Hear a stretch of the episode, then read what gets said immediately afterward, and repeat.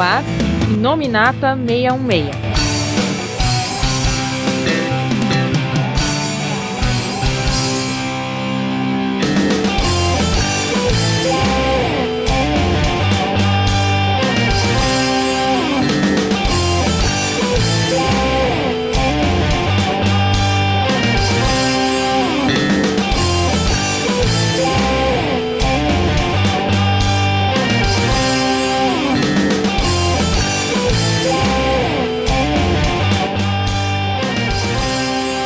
Olá pessoal, começando aqui mais um Iluminata meio meia, começando um Iluminata finalmente sobre séries. E a gente começa com Jessica Jones provando aí que tal mãe, tal filha, não acho que no caso da tal mãe é bem pior. A Jessica acabou ficando bem mais boazinha, né? Por mais casca grossa que ela seja, Jesus. Oi, eu sou o Felga e haja uísque, hein? Caramba, bicho. Ué, a, a, a, mãe tava puxando a orelha dela já, né? Assim, praticamente uma garrafa por episódio. Olha lá, hein? Acho que tem até mais. Uma, ela, uma ela, ela merecia, ela merecia, Ela precisava, na verdade. Não, é, não na é. verdade eu não posso estar estimulando esse tipo de comentário aqui nesse podcast, né? Tem crianças aqui ouvindo a gente. Ah, senhor exemplo. Uhum. podcast de família, né? É, é, tá, é, é. Ó, olha, olha as fotos dele lá no Facebook, Instagram, pra você ver se ele é bom exemplo. Olha lá. Olha Vai, Marcos Pedro, se apresenta aí, deixa de enrolação, de me comprometer. Olá, galera. Aqui é o Marcos e, pelo visto, a Jessica Jones ainda não aprendeu a controlar seus impulsos nervosos, né? E, e aí tem um, um convidado, na verdade ele já participou de alguns podcasts aqui, mas ele me pediu, me implorou para participar desse de Jessica Jones do começo ao fim, não apenas deixar um comentário. Ele sempre tá aí na leitura de e-mails, vocês já devem ter ouvido o nome dele mais de uma vez aí. Nosso amigo do Aracnofan, do Spider Blog, do Amazing Spider Blog, né? Senhor André Marques. E aí, eu sou o André Marques, mas eu só tô aqui porque o Kilgrave me obrigou. Não, senhor, o senhor tá aqui porque o senhor faz um mês que tá garantindo espaço para participar desse podcast. mas eu acho que vai ser interessante, vale a pena é bom ter sempre uma pessoa que é fã do personagem e é variar um pouco no núcleo do podcast, né? Bom, e acho que para quem não andou ouvindo os nossos últimos podcasts, sabe que a gente Geralmente a gente tinha leitura de e-mails agora, geralmente o André Marques apareceria agora, mas ele já tá ao vivo. Só que a gente costumeiramente está começando a deixar os comentários, leituras de e-mails lá pro final do podcast agora. Então, a partir de agora, depois da nossa introdução, a gente já parte direto para discutir a segunda temporada de Jessica Jones. E aí, será que é, depois do fim do Killgrave, né, de um vilão tão impactante, será que a série manteve o mesmo nível? Vamos saber daqui a pouco. I'll start at the beginning.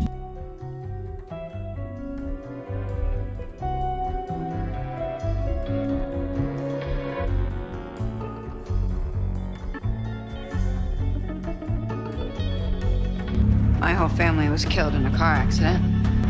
Someone did horrific experiments on me. I was abducted, raped, and forced to kill someone. Eu vou retomar a pergunta que eu deixei lá na, na nossa introdução, né? A gente sabe que Jessica Jones é, é, um personagem, vamos ser bem sinceros, não era um dos mais conhecidos, não era um dos mais populares das pessoas que é, conheciam, até que conhecia um pouco de quadrinho, vai. Nem todo mundo realmente conhecia bastante essas histórias da Jessica Jones, principalmente da fase inicial dela, da fase Marvel Max, né, da fase Alias. E aí a gente finalmente tem é, um seriado, né, que chamou atenção porque trouxe um vilão realmente impactante, um vilão chocante e com um ator que representava muito bem ele, né, que já tinha uma gama de fãs é, de Ruvians, né, vamos dar nome aos bois, né, e já agregou bastante pessoas à série, né, que é o David Tennant. E a gente viu que a, a, a, praticamente a primeira temporada, né, era um balanço entre eles dois, né? A dinâmica deles dois funcionou muito bem. E é o grande temor, talvez, do pessoal é o que aconteceria agora na segunda temporada de Jessica Jones se ela não tivesse mais essa, essa contraparte do mal, né? É, será que ela manteria o mesmo nível? O que, é que aconteceria com a personagem? Para que lado eles iriam na série? E aí, para nossa surpresa, até no decorrer da série, a gente viu que em algum momento haviam fotos que eles traziam David Tennant, né? Era só para um episódio só, mas pessoal ficou receoso, ué, que diabo tá acontecendo aqui? Será que ele vai voltar a ser vilão, né? Será que ele deixou alguma sugestão pós-hipnótica para ela? Né? A gente, na verdade, até ver os primeiros trailers, não tinha nenhuma direção, porque não sabia quem era a vilã, nunca foi anunciada, na verdade, quem seria a vilã da série, né? Sabia que seria uma mulher, né? Mas num, os personagens antagonistas de verdade, a gente não tinha, não tinha ideia de quem seriam eles. E aí, a gente quando viu o primeiro trailer, deu para perceber que essa segunda temporada seria mais ou menos o que eu chamo aqui de uma Jessica Jones Year One, né? Uma Jessica Jones ano 1, em que eles iam resgatar a verdadeira origem da personagem, buscar, na verdade, para série de TV, né? Que é como é que surgiu a Jessica Jones, como é que ela adquiriu poderes, pouco mais do passado dela e foi basicamente nisso que se fundamentou a série. Para minha surpresa, acabou sendo um Year One também de outros personagens, né? A gente depois vai falar da Trish, é, outros personagens que eram bem coadjuvantes mesmo nas outras temporadas, eram meros probleminhas de vizinhança, né? Eles acabaram ganhando um, de, um destaque bem maior, né? Mas eu acho que ela segurou muito bem a barra é, tudo bem, é, a, Jessica Jones, a Kristen Ritter, né? Ela, é, ela se mostrou aqui uma excelente atriz, né? Ela, ela acaba sendo aquela pessoa chata, né? Irritante, que é desagradável, mas ao mesmo tempo ela é carismática do jeito que ela age. E isso é difícil de você conseguir conciliar esse balanço. Ela demonstrou realmente que é, não precisava de David Tennant para fazer isso, manteve o padrão da série e depois desenvolveu várias vertentes assim mais emotivas para o personagem, o que me surpreendeu bastante no decorrer da série, ela, ela de uma pessoa mais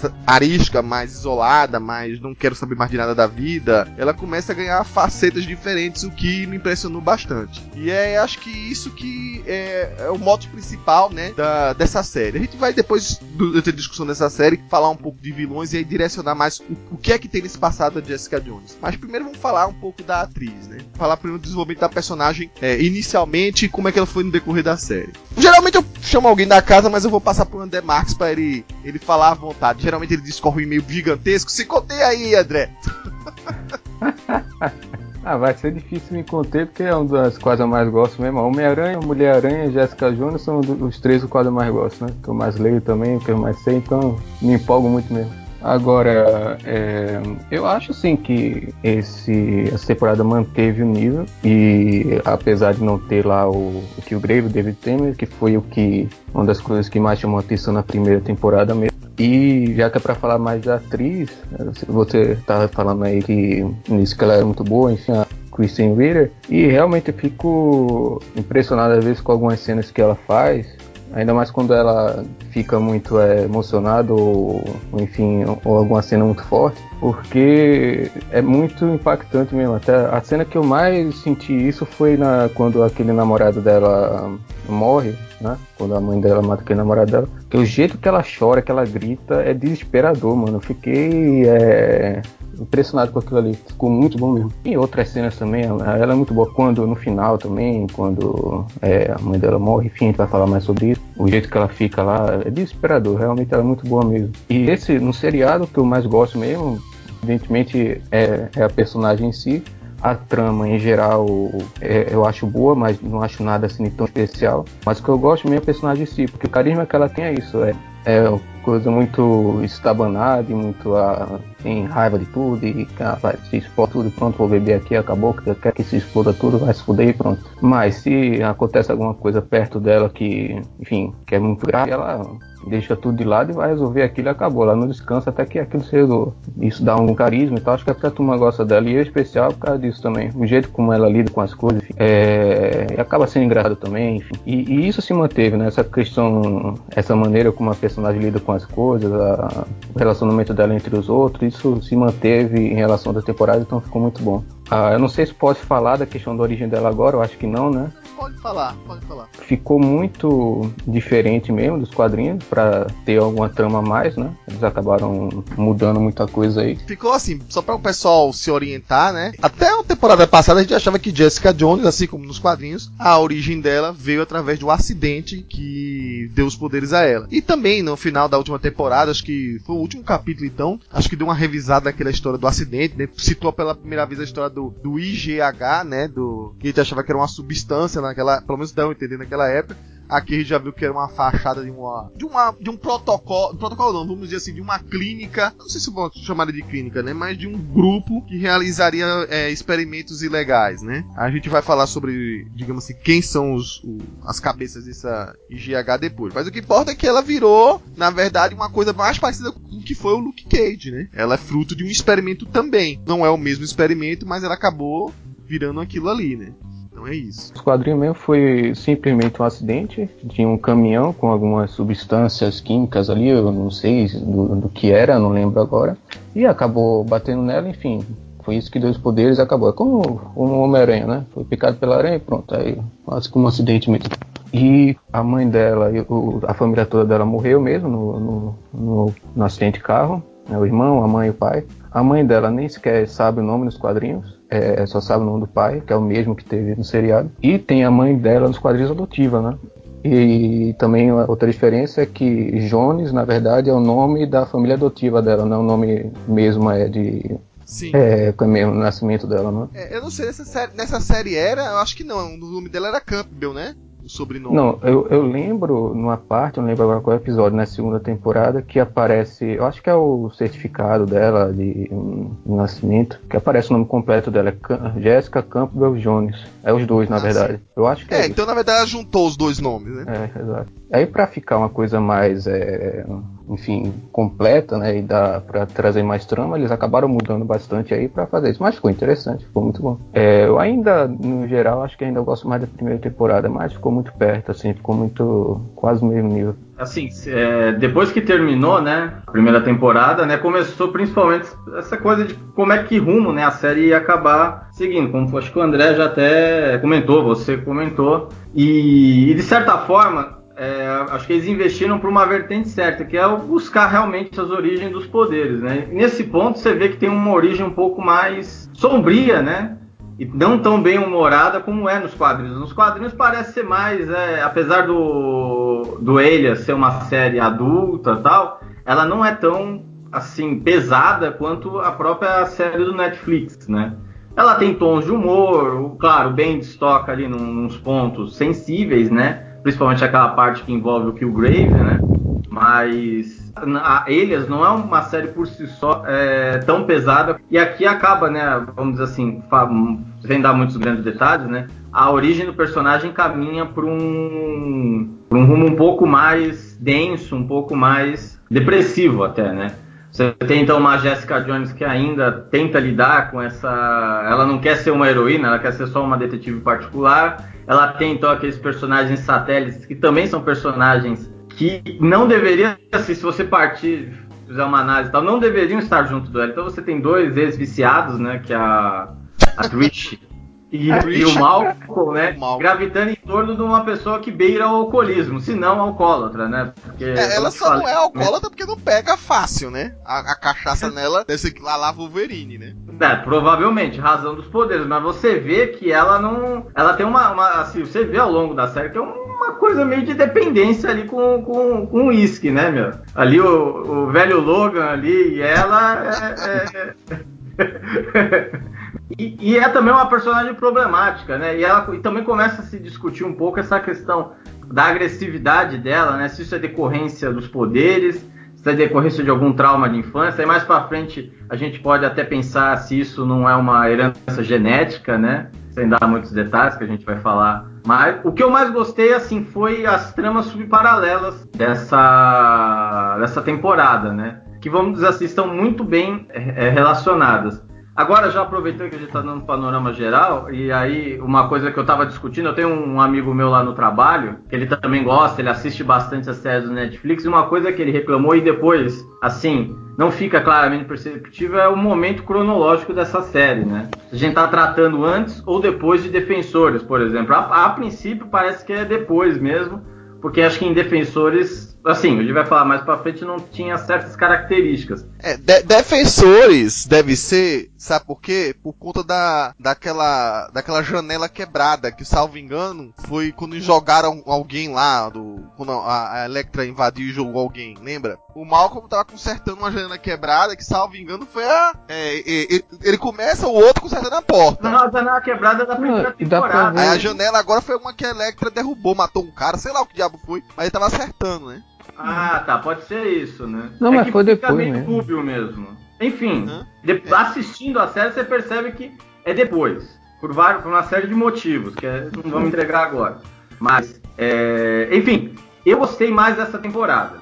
Eu achei que, apesar de você ter um Killgrave é, na primeira, que eu acho que é o grande destaque, né? Eu achei essa temporada melhor, melhor construída. Acho que o único grande defeito é a quantidade de episódios. Acho que eles deviam ter investido numa série de 10 episódios no máximo. É, eu acho Ou que então- essa ideia de três episódios que eles estão implicando em colocar na, na, na Marvel, sabe? É, não sei quem foi que estipulou, porque não é uma coisa da Netflix exclusivamente, entendeu? Netflix tem séries de Uhum. oito episódios, de boa, né? Mas não sei quem estabeleceu esse número, esse número catá- catártico, né? De 13, né?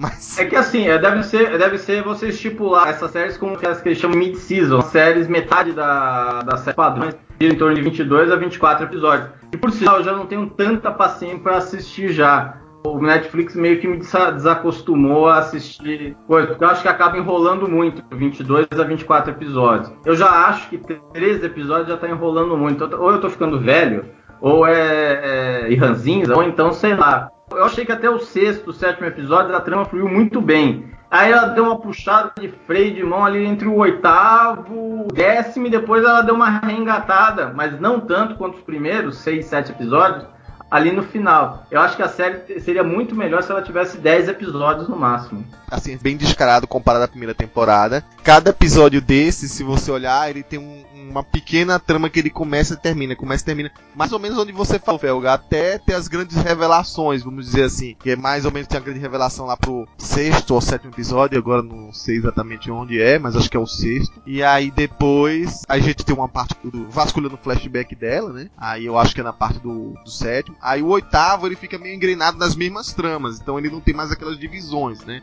Mas se você olhar, o primeiro episódio é ela lidando com aqueles casos em que o principal antagonista dela até então é um outro PI, né? Um outro é, detetive particular que tava concorrendo e que tinha uma trama, um subtrama maior com a própria Jerry, né? A Roga, né? Mas aí depois o outro ela sai investigando mais detalhes sobre o passado, aí depois começa a encarar o assassino. E a gente vê também que ah, não, não é muito demorado pra resolver as tramas, né? Acho que em outras séries ou seguir uma outra sequência de a grande revelação final de quem era a orquestradora da coisa e por aí vai, talvez só acontecer nos últimos episódios, né? E aqui não. Se você olhar direitinho, ele entregou, tipo assim, não, ó, o mistério tá resolvido aqui, agora a gente quer trabalhar outra coisa, que é as relações familiares. Então vai seguir a partir da metade da série pra isso. Então ele tinha, ele tinha mais é, fechamento em cada episódio. Isso realmente tornou a coisa mais interessante do que era, por exemplo, a primeira temporada. A primeira temporada eu achei que ela, ela, ela mais se apegava no cliffhanger pra botar a pessoa na outra, no outro capítulo e era uma coisa muito mais continuada. Tudo bem, era outra pegada, era um outro, um outro tipo de narrativa, né? E essa daqui não, ela, ela teve mais individualidade. É tudo que eu falei pro tempo Velga. Você consegue é, isolar de dois, dois episódios, assim, ficar satisfeito de terminar a noite, sabe? Não é aquela coisa, às vezes, que tem umas séries que ficam uma trama tão pesada e você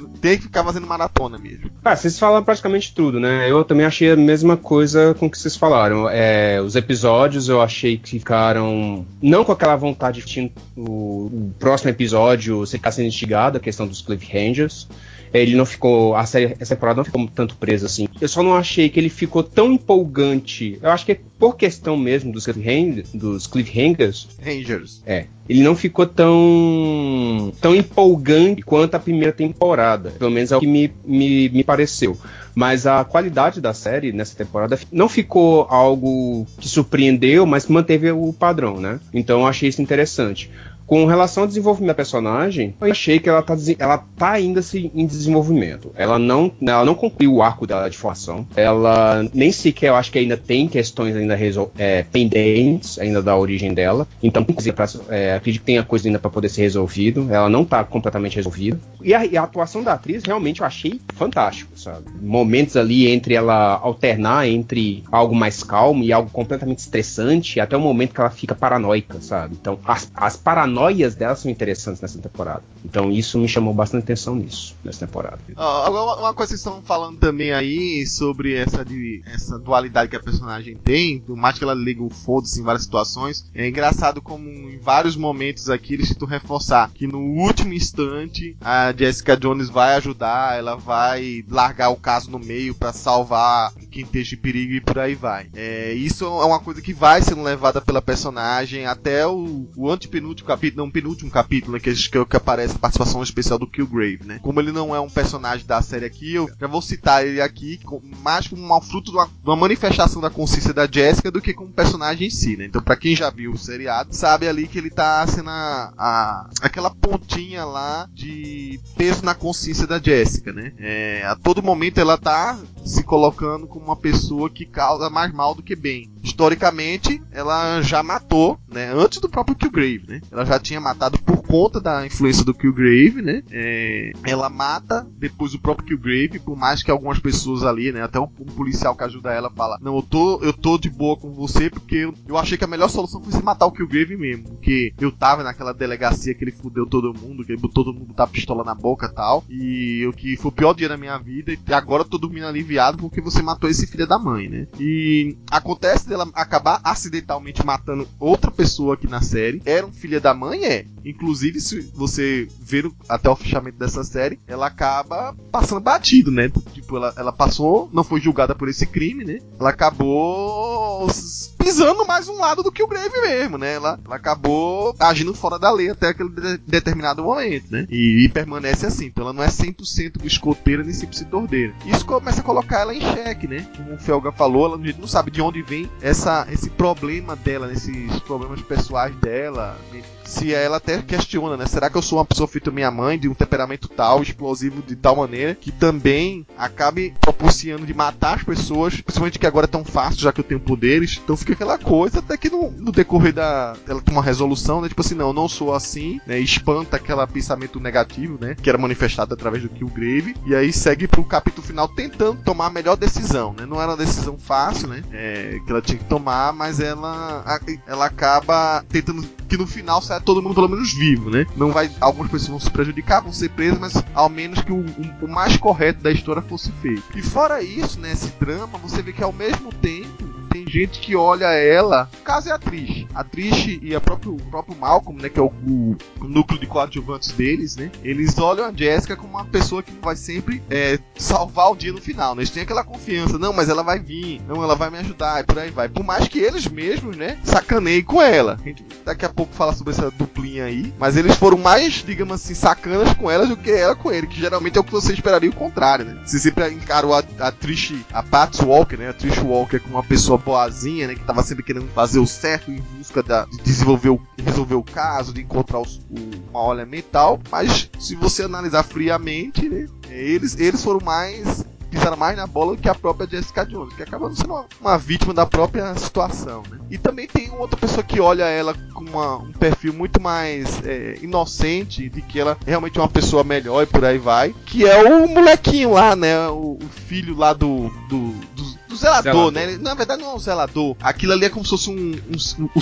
pelo que eu entendi, o síndico do apartamento lá do, é do, do, prédio, o cara é síndico e é um faz tudo, né? Ele é um, é um, apenas um empregado. Ele, ele ganha o direito de morar lá. Eu não sei, Felga depois me corrige aí, que eu não sei como é que funciona esse esquema aí. Mas talvez ele, ele ganhe o direito de moradia em prol de ser um empregado do prédio. É isso, Felga? Sei lá. Pelo que eu entendi, é mais ou menos isso mesmo. Não tem uma figura muito parecida. A figura mais próxima que a gente tem aqui seria do zelador é. mesmo. Que é. Você então teria o dono do prédio, né?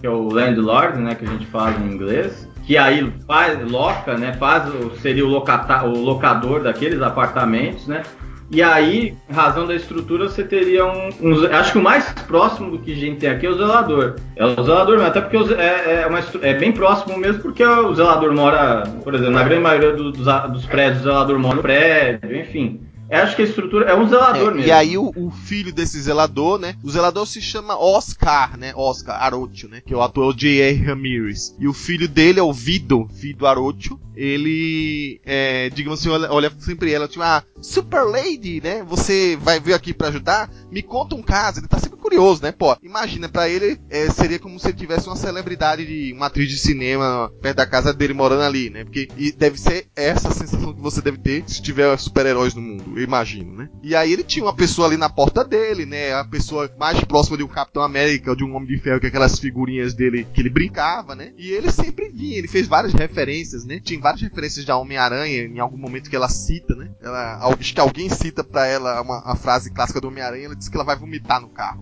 e aí eu acho que o, o menininho também fala, né? De o escudo do Capitão América, tem várias coisas aí. Acho que talvez seja a temporada de um episódio do Netflix que tem mais citação ao universo dos quadrinhos e ao próprio universo Marvel em si, né? Eles, ao decorrer da história, vão falar em balsa, falar em N coisas. É, porque, só pra enfatizar esse novo, porque, falando da atriz de novo, né, que ela realmente é muito, é, consegue passar o, o carisma, consegue passar todo o tipo de cena que, que tem de fazer, seja coisa mais dramática, seja a coisa mais esperada, ela consegue passar muito bem. E tem de ver mesmo em inglês pra poder perceber isso. Eu, eu consigo ver em português do Brasil aqui também, e perde a graça completamente. Eu mudo, qu- quando tem uma cena assim, eu mudo só pra ver como é que fica, e perde a graça completamente. Só vendo em inglês mesmo pra você sentir isso. Então fica muito, fica muito bom. E quanto a personagem em si, o que, o que é bom é isso mesmo, porque é, o personagem tá cagando pra tudo, não quer saber de nada, mas ao mesmo tempo tem um bocado de coisa que ela acaba tendo de resolver. Ah, porra, agora que me mexer aqui, eu vou resolver isso e pronto, porque desse jeito não, dá. Quando é uma coisa que ela que mexe com ela, né, que aconteceu assim perto dela, ela não descansa até resolver. É isso que é carismático mesmo. Ela tem um senso de responsabilidade, né? Que é o que, que é o que é mais próprio pra qualquer herói, né? Um herói tem que ter um senso de De responsabilidade. certa forma, é- essa, essa, esse tipo de valores tem em todos os personagens da Marvel de alguma forma, né? Só que cada um lida com isso de, de uma forma diferente. E no caso dela é uma coisa tão é, sofredora que acaba sendo carismático, entendeu? E às vezes é engraçado também, a maneira como ela lida, enfim, é- isso é que é- acaba sendo bom. É, e não só isso, também mostra, assim, tanta coisa, a mulher só fez se lascar a vida toda, só se fudeu, desde, sempre. E mesmo assim, ela faz a faz o que, que ela acha que deve ser feito, né? Faz a coisa certa. E é assim mesmo que é nas coisas da vida, né? As coisas é, acontecem, enfim, você tem que lidar com isso. Vai fazer o quê? né? Então é bem real né? nesse, nesse aspecto, eu acho. Call me a bitch again. Bom, passando agora para falar sobre os próximos personagens coadjuvantes, seria interessante a gente falar um pouco da base da trama principal, que é pescada, como eu falei lá, desde o final da primeira temporada, e que a gente sabia que ia ter algum envolvimento da tal IGH, né? Que é como eu falei, até então a gente achava que era apenas uma substância, ou a fábrica que fazia a substância que deu os poderes a Jessica Jones, é, mas não, aqui é, é algo muito mais, né? E toda a confusão é, acontece, né? Por conta de que a personagem da Trish Walker, né? A Rachel Taylor, ela insiste em investigar o que, que tem de obscuro, qual é a verdadeira problema que tem aí na história da, da- do passado da Jessica Jones, né? Ela tá mais interessada, ela tá mais complexada nisso do, do que a própria é, personagem, a, a própria protagonista, né? E aí ela começa a chafundar é, é, ex-funcionários do hospital da época que a Jessica Jones foi hospitalizada, procurar saber o que aconteceu. Aí começa a ver legs de temporais, né? Tipo assim, como se a Jessica Jones ficasse um tempo em que não havia registro médico dela e o que é que aconteceu. E aí ela vai nessa investigação dela cada vez mais, até cada vez mais. Aí vai descobrir que havia um, dentro daquele próprio hospital havia um subgrupo, vamos dizer assim, direcionado de, mais pra frente a gente vai ver, né, por um que acaba sendo entre aspas o vilão dessa história, né, o Karl Marlos, né, mas tem outros médicos envolvidos, tem outros enfermeiros envolvidos também, em que eles é, tiravam alguns pacientes, ah, dá até entender que são pacientes que não tinham mais salvação, mais resolução, né, e levavam pra fazer experimentos ilegais, né, já que tipo assim, ó, tá pra morrer mesmo, né, então a gente a partir daí vai tentar fazer fazer alguma coisa com eles, né, tentar recuperar de alguma maneira, né. Ah, a gente fala sobre o, o que era na verdade esses experimentos mais pra frente, mas o que importa é saber que a, a Trish estava realmente determinada a isso e era meio suspeito porque ela tava desse jeito, né? Porque ela tava tão obcecada por isso. Será que ela é, é, o espírito jornalístico dela? No começo a gente acha que sim, ela tá namorando com um cara novo aí, né? O um apresentador de TV que, enfim, era famoso. Era tipo um Pedro Bial da vida lá da, do universo Marvel, né? O cara tinha um passado, um histórico, né? De fazer várias coberturas é, de guerra, policiais, assim, coisas perigosas mesmo, né? E aí, depois que ele ganhou fama, ele virou um âncora de TV, uma coisa mais celebridade mesmo, do que um botar a mão na massa em si. E aí, de alguma maneira, você fica meio que dúbio, né? Se a atriz queria, tava namorando com ele ou não por conta desse de interesse de, de talvez não era de pescar fama, porque ela ao mesmo tempo estava preocupada de ficar obscurecida por ele mesmo, né? Mas queria talvez seguir os passos dele, né? Seguir saber a direção para talvez sair daquela daquele emprego que ela tinha de ser uma jornalista, jornalista não, né? De ser uma locutora de rádio, né? De programa de mulher, de curiosidades do dia a dia, e tal, e ser uma coisa mais que ela consideraria entre aspas, né? Uma coisa mais importante na vida né? Uma coisa que realmente mudasse o, o, status quo da humanidade ou ajudasse de verdade as pessoas, né? É tanto que ela até em dado momento lá quando ela se irrita para valer, né? Ela tá é, xingando a, a, uma mulher que acho que eu não sei o que, que a mulher fazia, a mulher foi lá pra, o que, meu Deus? Era uma coisa tão simples assim, ela falou, ah, mas o que, que é isso importante pra humanidade? Aí dá a doida dela, começa a, a xingar as coisas que ela acha irrelevantes e a gente percebe no decorrer da série e talvez é, eu acho que eu coloco até pau a pau o papel da Rachel Taylor nesse, nessa série série. Ela subiu muito, né? A posição dela na série, a importância dela na série. Porque você vê que, eu, eu pelo menos percebo, né? Que é uma gradual mudança de valores que você tem nessa série. Você encarava ela, a princípio, que ela queria realmente só tomar o lado certo, resolver as coisas, ajudar a amiga e tal. Mas lá pro final da série você percebe que não, que é justamente o contrário. Ela, na verdade, tinha um pouco de inveja da própria Jessica Jones, porque não tinha poderes. E ela achava que a Jessica Jones, com os poderes que tinha, podia fazer muito mais pela humanidade. Em determinado momento você vê que ela ficou obcecada, na verdade, não para resolver a situação. Ficou bem claro que ela queria, na verdade, é, resolver a situação dela. Tipo assim, ó, se tem um jeito de eu replicar a maneira de como a Jessica Jones ganhou os poderes, eu quero isso para mim, porque a Jessica não merece, mas eu sim, né? Praticamente ela deu a entender isso. É, você vê um pouco do passado dela ali sendo misturado. Então você vê mais do que na primeira temporada quem era Patsy Walker, né? Ah, vale relembrar que antes de ser a Felina, né, de ser a, a, a Hellcat, né, do, como super-heroína, a personagem da Patsy Walker, ela era uma, uma revistinha da época da Atlas. É, eu, não sei se era da Time ou da Atlas, tá? Mas. Era da. Que era uma, um gibi tipo Art Comics, tipo é, aquela Verônica e Beth Verônica, sabe? Ela tinha uma revistinha própria, que era uma revistinha de protagonismo feminino, mas que não tinha nada a ver com super-heróis, era de, de dia a dia, tinha umas aventurinhas pessoais próprias, mas nada a ver com, com um quadrinho tradicional dos super-heróis que a gente conhece. E acho que até tem uns easter eggs no meio, né? Acho que em determinado momento, numa revista de moda aí, ela aparece uma outra personagem dessa época da A também, que é a Heidi, a, a Heidi Wolf. Aqui aparece com, com outra celebridade, uma coisa desse tipo aí. É, e que era uma personagem também do, do protagonista da fase da Pet Walker lá na, nessas época da Atlas ou da época da Time, sei lá. Né? Enfim, a personagem ela muda muitos valores dela. Eu não quero falar a última cena, né? Mas ela, ela acaba invertendo completamente os valores. Você, eu comecei a ficar com raiva dela no decorrer da série. Você vê que ela, ela volta aquela história de ser uma viciada, volta aquela história da mãe dela super, super controladora da vida da filha adolescente que é celebridade. Aí deixo, acabou deixando escapar dela se drogar, mas pouco importava, o que importava era a imagem da filha, né? E aí quando ela volta de alguma maneira a se viciar, não numa droga qualquer, mas daquela aquele sprayzinho lá que dava poderes que ela acabou pegando depois da morte lá do, do Bazooka, né? Do Will Simpson, né? Que é um personagem que volta até que acho que morreu meio, meio gratuito, né? Ele prometia tanto na outra série, teve um final tipo assim, ah, vou pintar meu rosto e vou virar um, um Bazooka e futuramente vou brigar com o Capitão América ou com o Demolidor, sei lá. Aí meio que ma mataram gratuitamente o personagem. Não, não precisaria, talvez, né? Podia dar um desfecho final para ele de outra maneira que deixasse ele vivo. Mas enfim. Ele e o Ben Yuri, que foi dois que eu acho que mataram de graça. Não é, precisava. É, pois é.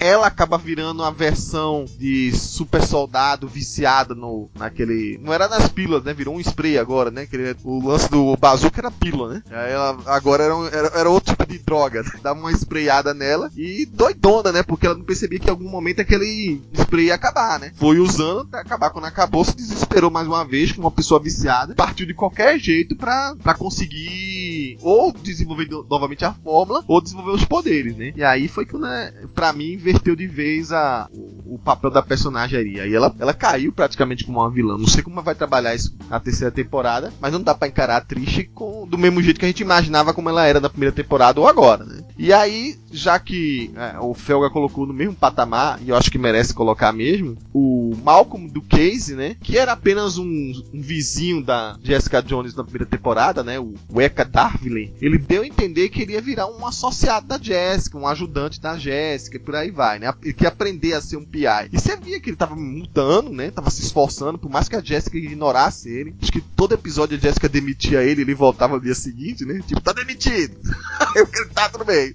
Vou largar mais cedo, né? Aí voltava, né? Ele descambou também no meio, né? Descambou um pouquinho no começo, quando ele trocou a droga pelo, pelo vício do sexo dele, né? Esses aplicativos de encontro, tava toda vez uma mulher diferente lá. Aí um dia foi parar a própria Trish na cama dele, usando ele, né? E aí, lá pro final da série, é, a gente percebe que ele também levou tanta patada da Jessica, que sabe uma coisa? Eu vou seguir meu próprio caminho mesmo. Eu me esforcei tanto, mereço uma chance melhor, né? Um patrão melhor. E aí ele acaba se associando com um detetive que desde o começo da série, né? Ele tava meio que competindo com a Jessica Jones, né? E a- meio competindo e ao mesmo tempo querendo puxar o tapete dela, porque ele achava que ia desvantajoso ter uma, uma pessoa com superpoderes é, fazendo o trabalho de uma pessoa comum, né? Já joga aí no meio da série um pouco de preconceito com, com os superpoderes, né? Aquela coisa de, ah, eles não são a mesma coisa, eles estão roubando nossos empregos, eles acabam sendo melhores do que vai ser de nós, simples humanos, depois disso, por aí vai, né? Então são dois personagens pra mim que. Tem, tem muita gente que tinha problema com o Eka Darwin em Defensores, achou que ele ia ficar um cara chato, né? Tipo um, um, um coadjuvante da Jessica Jones bem chatinho. Ele era um pouco chatinho na primeira temporada mesmo, mas aqui ele mudou radicalmente, ele ficou um personagem bem mais agradável, né? E com um teor de comédia muito bom também, né? Porque assim, a Jessica ela não tá muito preocupada, ou pelo menos não aparece tá muito preocupada com o passado,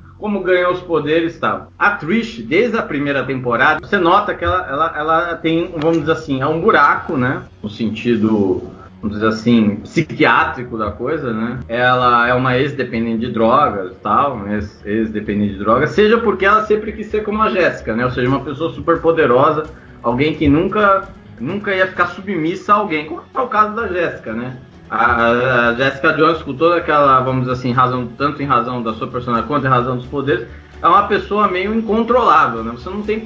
É muito difícil você controlar ela, até mesmo o que o Grave conseguiu controlar lá ela até determinado ponto. Passou outro de- passou determinado ponto, nem, nem mais o que o Grave conseguia controlar ela. E a Trish tem um pouco disso, né? Principalmente seja em razão da criação com a mãe meio maluca, né?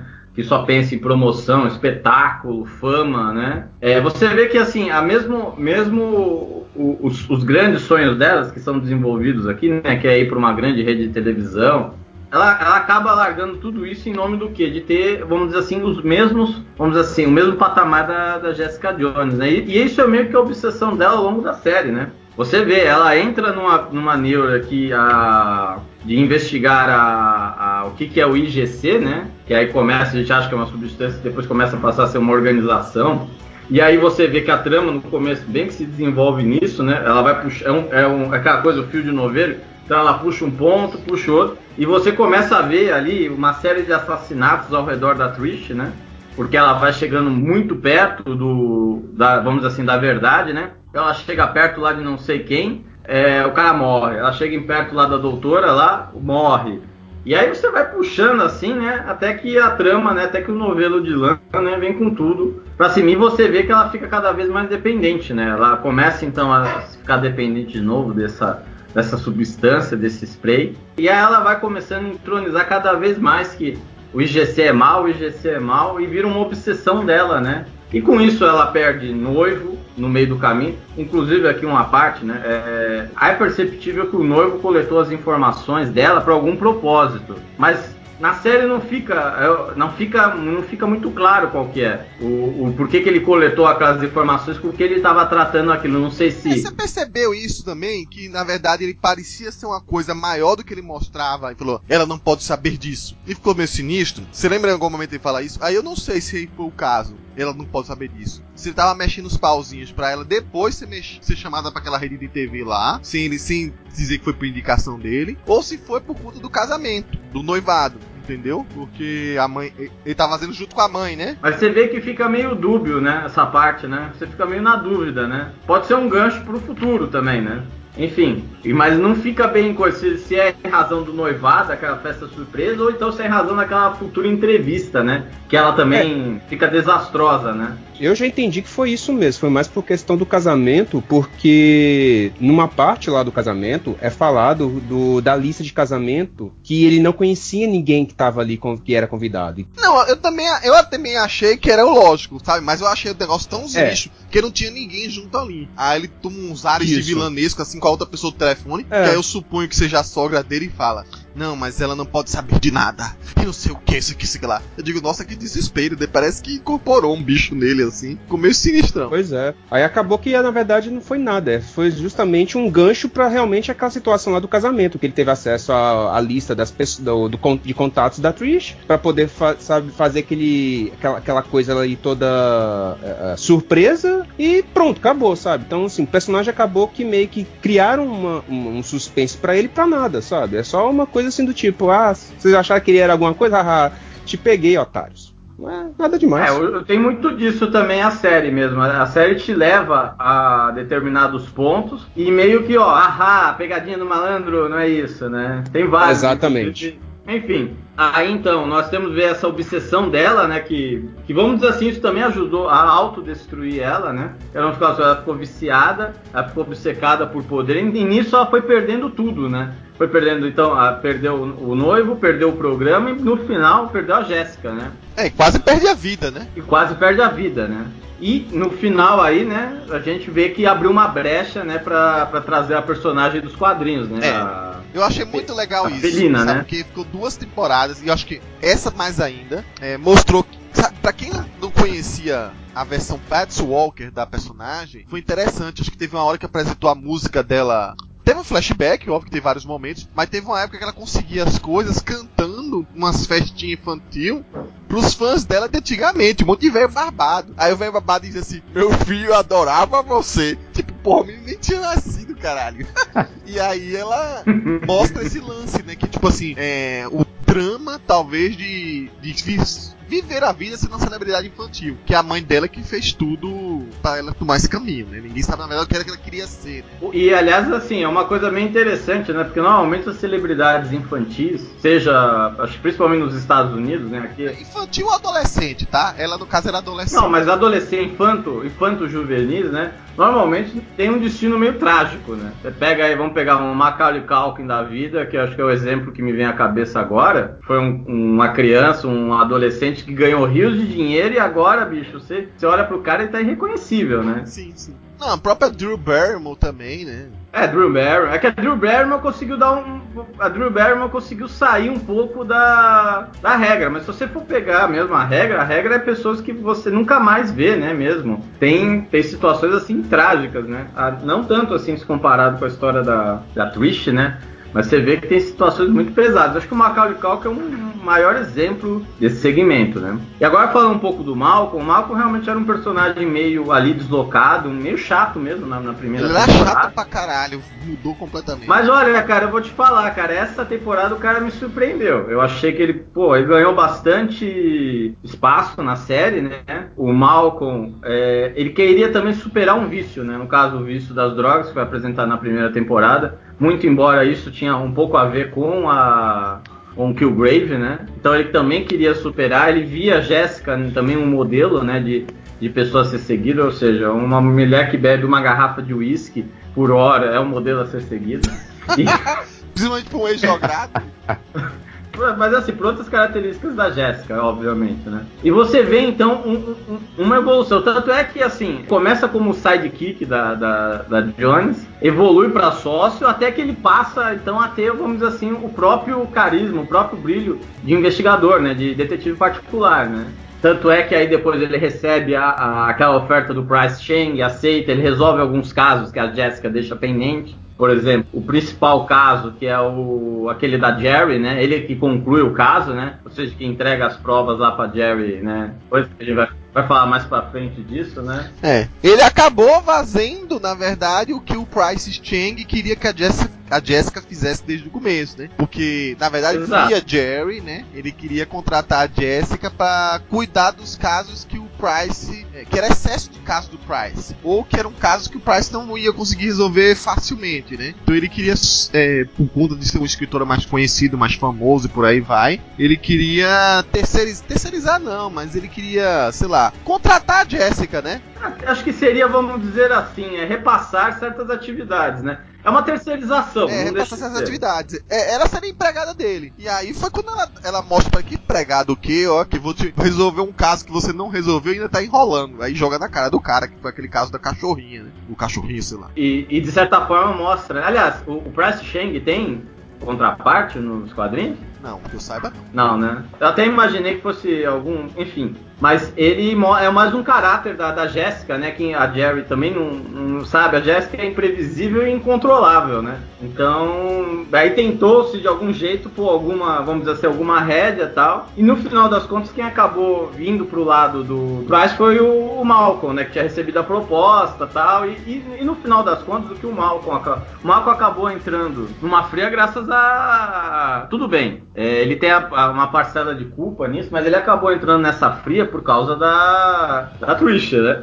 Sim, por causa da Trish. Ele se deixou cair. Ele se deixou cair, mas é culpa dela. A Trish detonou todo, o, todo o, o programa dele lá de reabilitação lá, né? Inclusive eu achei que ia mostrar alguma coisa, porque ele sai correndo que nem um louco, cara, alucinado, velho. Naquela cena lá, tipo Run, tipo. é o nome daquele filme lá? É, da, a Mila Jovic só fica correndo. Esqueci o nome agora. Não, na verdade é uma referência. Eu acho mais é referência a que filme que tem aquele dublador do Raccoon que ele fica inteligente quando toma as pílulas, sabe? E uma das cenas é justamente aquela, que ele toma e sai Ah, correndo entendi. igual um louco. Eu só esqueci o nome do filme, mas é. é- é- eu, eu- eu acho que eu tenho ele aqui. É, mas é com o ator que faz o Rocket Raccoon, que faz a voz Bradley do Rocket Bradley Raccoon. Cooper. Isso, isso, isso. E outra nessa aí que ele, bom, ele traiu a Jéssica, né? Ele tava querendo, a- me- meio que a Trish manipulou, né? E, e fica aquela coisa interessante, né? A Trish fala que a mãe da Jéssica tá manipulando ela, mas quem na verdade tá manipulando os outros é a Trish, né? A Trish que joga muito pesado, né? Vai acabar falando da mãe dela mais pra frente, mas tem de- determinado momento que a mãe falou assim: ó, eu só não matei essa menina por conta porque eu sabia que ia magoar você, mas ela é um problema. Basicamente foi isso. Tava certo. E de fato, a obsessão dela torna ela um problema. Então, meu, aí que acontece essa ruptura, né? O Malcolm então passa, vamos dizer assim, o Malcolm ganha né, espaço para uma temporada à parte. Inclusive, a saída do Malcolm da- do escritório da, da Jéssica permite que ele vá para outros, é, outras séries, né? Então você pode ter uma aparição desse grupo que a Jerry, vamos falar mais pra frente, que essa, a Jerry formou no Punho de Ferro e no Demolidor, né? Provavelmente é, o- esse grupo vai ser o Chang, o Malcolm, a Jerry e o Fog. Certo? Então provavelmente esses quatro vão se tornar algo recorrente, é, não só nas respectivas séries que eles nasceram, mas em todo esse, esse universo criado no Netflix, né? Vai, Marcos Pedro, você tava fa- falando? Com relação a, a, a, a Trish, é igual vocês falaram, cara. Eu realmente, essa temporada, eu passei a odiar a Trish. Na boa. As atitudes dela foram, é, assim, foram muito de obsessão, não é nem paratona. É obsessão com, com contrairagem e, e essa coisa de, de pulsionar o, o vício do, do Malcolm, sabe? Porque ela fez muita, mas é muita cagada mesmo. Parecia que ela tava retomando a época quando ela. Quando ela ainda é aquela jovem mesmo. Por isso que eles fizeram aquele, aquele flashback da época que ela tava, tava toda deslocada, usando drogas, bebendo igual uma louca e tal. E, tipo, enquanto a, a, a Jessica ela era muito focada, tava muito focada nos estudos, entendeu? Então, a Trish parece que, pare- parece que ela voltou muito a essa- origem infantil dela, sabe? E o final dela eu achei fantástico mesmo, entendeu? É, Ela mereceu aquilo, entendeu? Mas isso foi um desenvolvimento pra personagem, entendeu? Porque, é, apesar que eu esperava que a personagem fosse desenvolver uma coisa um pouco mais heróica mesmo, mais, conti mais contida mesmo, por- pelo fato da- das limitações dela, e que eu, eu acreditei que, não, que ela não iria ter nenhum gancho pra se tornar ainda a, a vigilante que a gente conhece no- nos quadrinhos, sabe? Mas acabou que todo esse todo esse papel dela acabou meio que fazendo com que ela pudesse se tornar. Se ela vai se tornar uma pessoa melhor a partir disso, talvez só se, se a Netflix autorizar a terceira temporada da série, sabe? Ou então se a gente for ver alguma coisa relacionada a só a Hellcat. Mas eu realmente essa temporada eu tomei ódio dessa, dessa personagem, realmente. E, e, e, Mas é um ódio bom, entendeu? Sim, sim, mas é porque a atriz trabalhou muito bem. Eu gostei muito da atuação da Exatamente, da atuação tá? Vale ressaltar que não é uma coisa que você fica com raiva de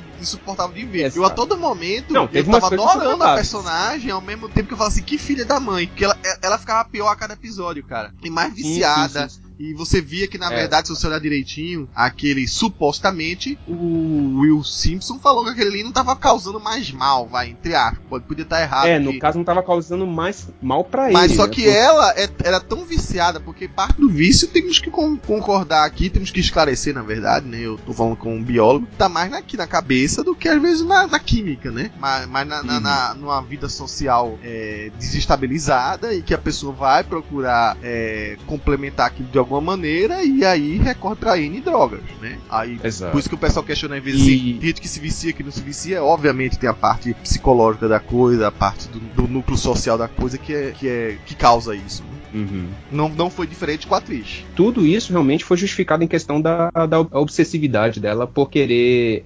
Ela, realmente queria ser uma vigilante, entendeu? Ela queria ter os poderes como a Jessica, mas quando ela soube do caso da. Quando ela se afun- afundou bastante no. aprofundou, né? Caso da, da, de querer saber sobre a origem da, da Jessica, ela começou a ter interesse. Então, possivelmente, o interesse dela deve ter acontecido já desde o do início, né? É, A atriz foi, foi perfeita no papel. Ela conseguiu passar toda essa, essa loucura da, da, da personagem e fazer com que eu tivesse ódio dela. É igualzinho o, o, o Rei Joffrey, o ator Mirim também, que faz o, o, o, o, Joffrey, foi a mesma coisa, entendeu? A, ela conseguiu me dar a mesma raiva que eu sinto pelo Joffrey, entendeu? Mas vamos ver na próxima temporada pra ver se a personagem vai evoluir pra uma coisa mais heróica, né? E não tanto quanto anti-heroína, como ela meio que se mostrou nessa temporada. No caso do, do Malcolm, eu adorei o, o arco dele, sabe? Ele teve uma ascendência gigantesca da primeira temporada pra essa.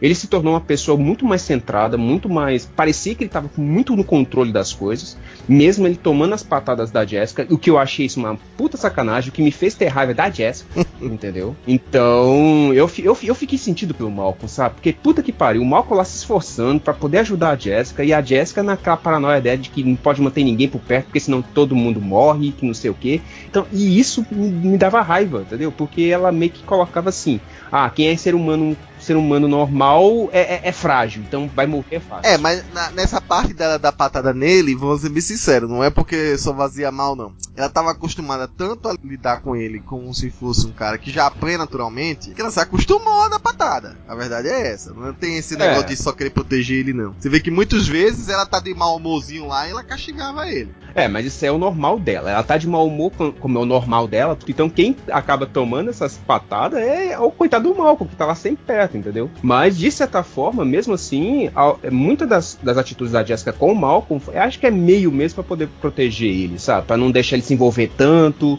Pra que ele não tenha um destino como o de outros personagens que ela gostava tanto, entendeu? Tive- teve um fim, um fim trágico.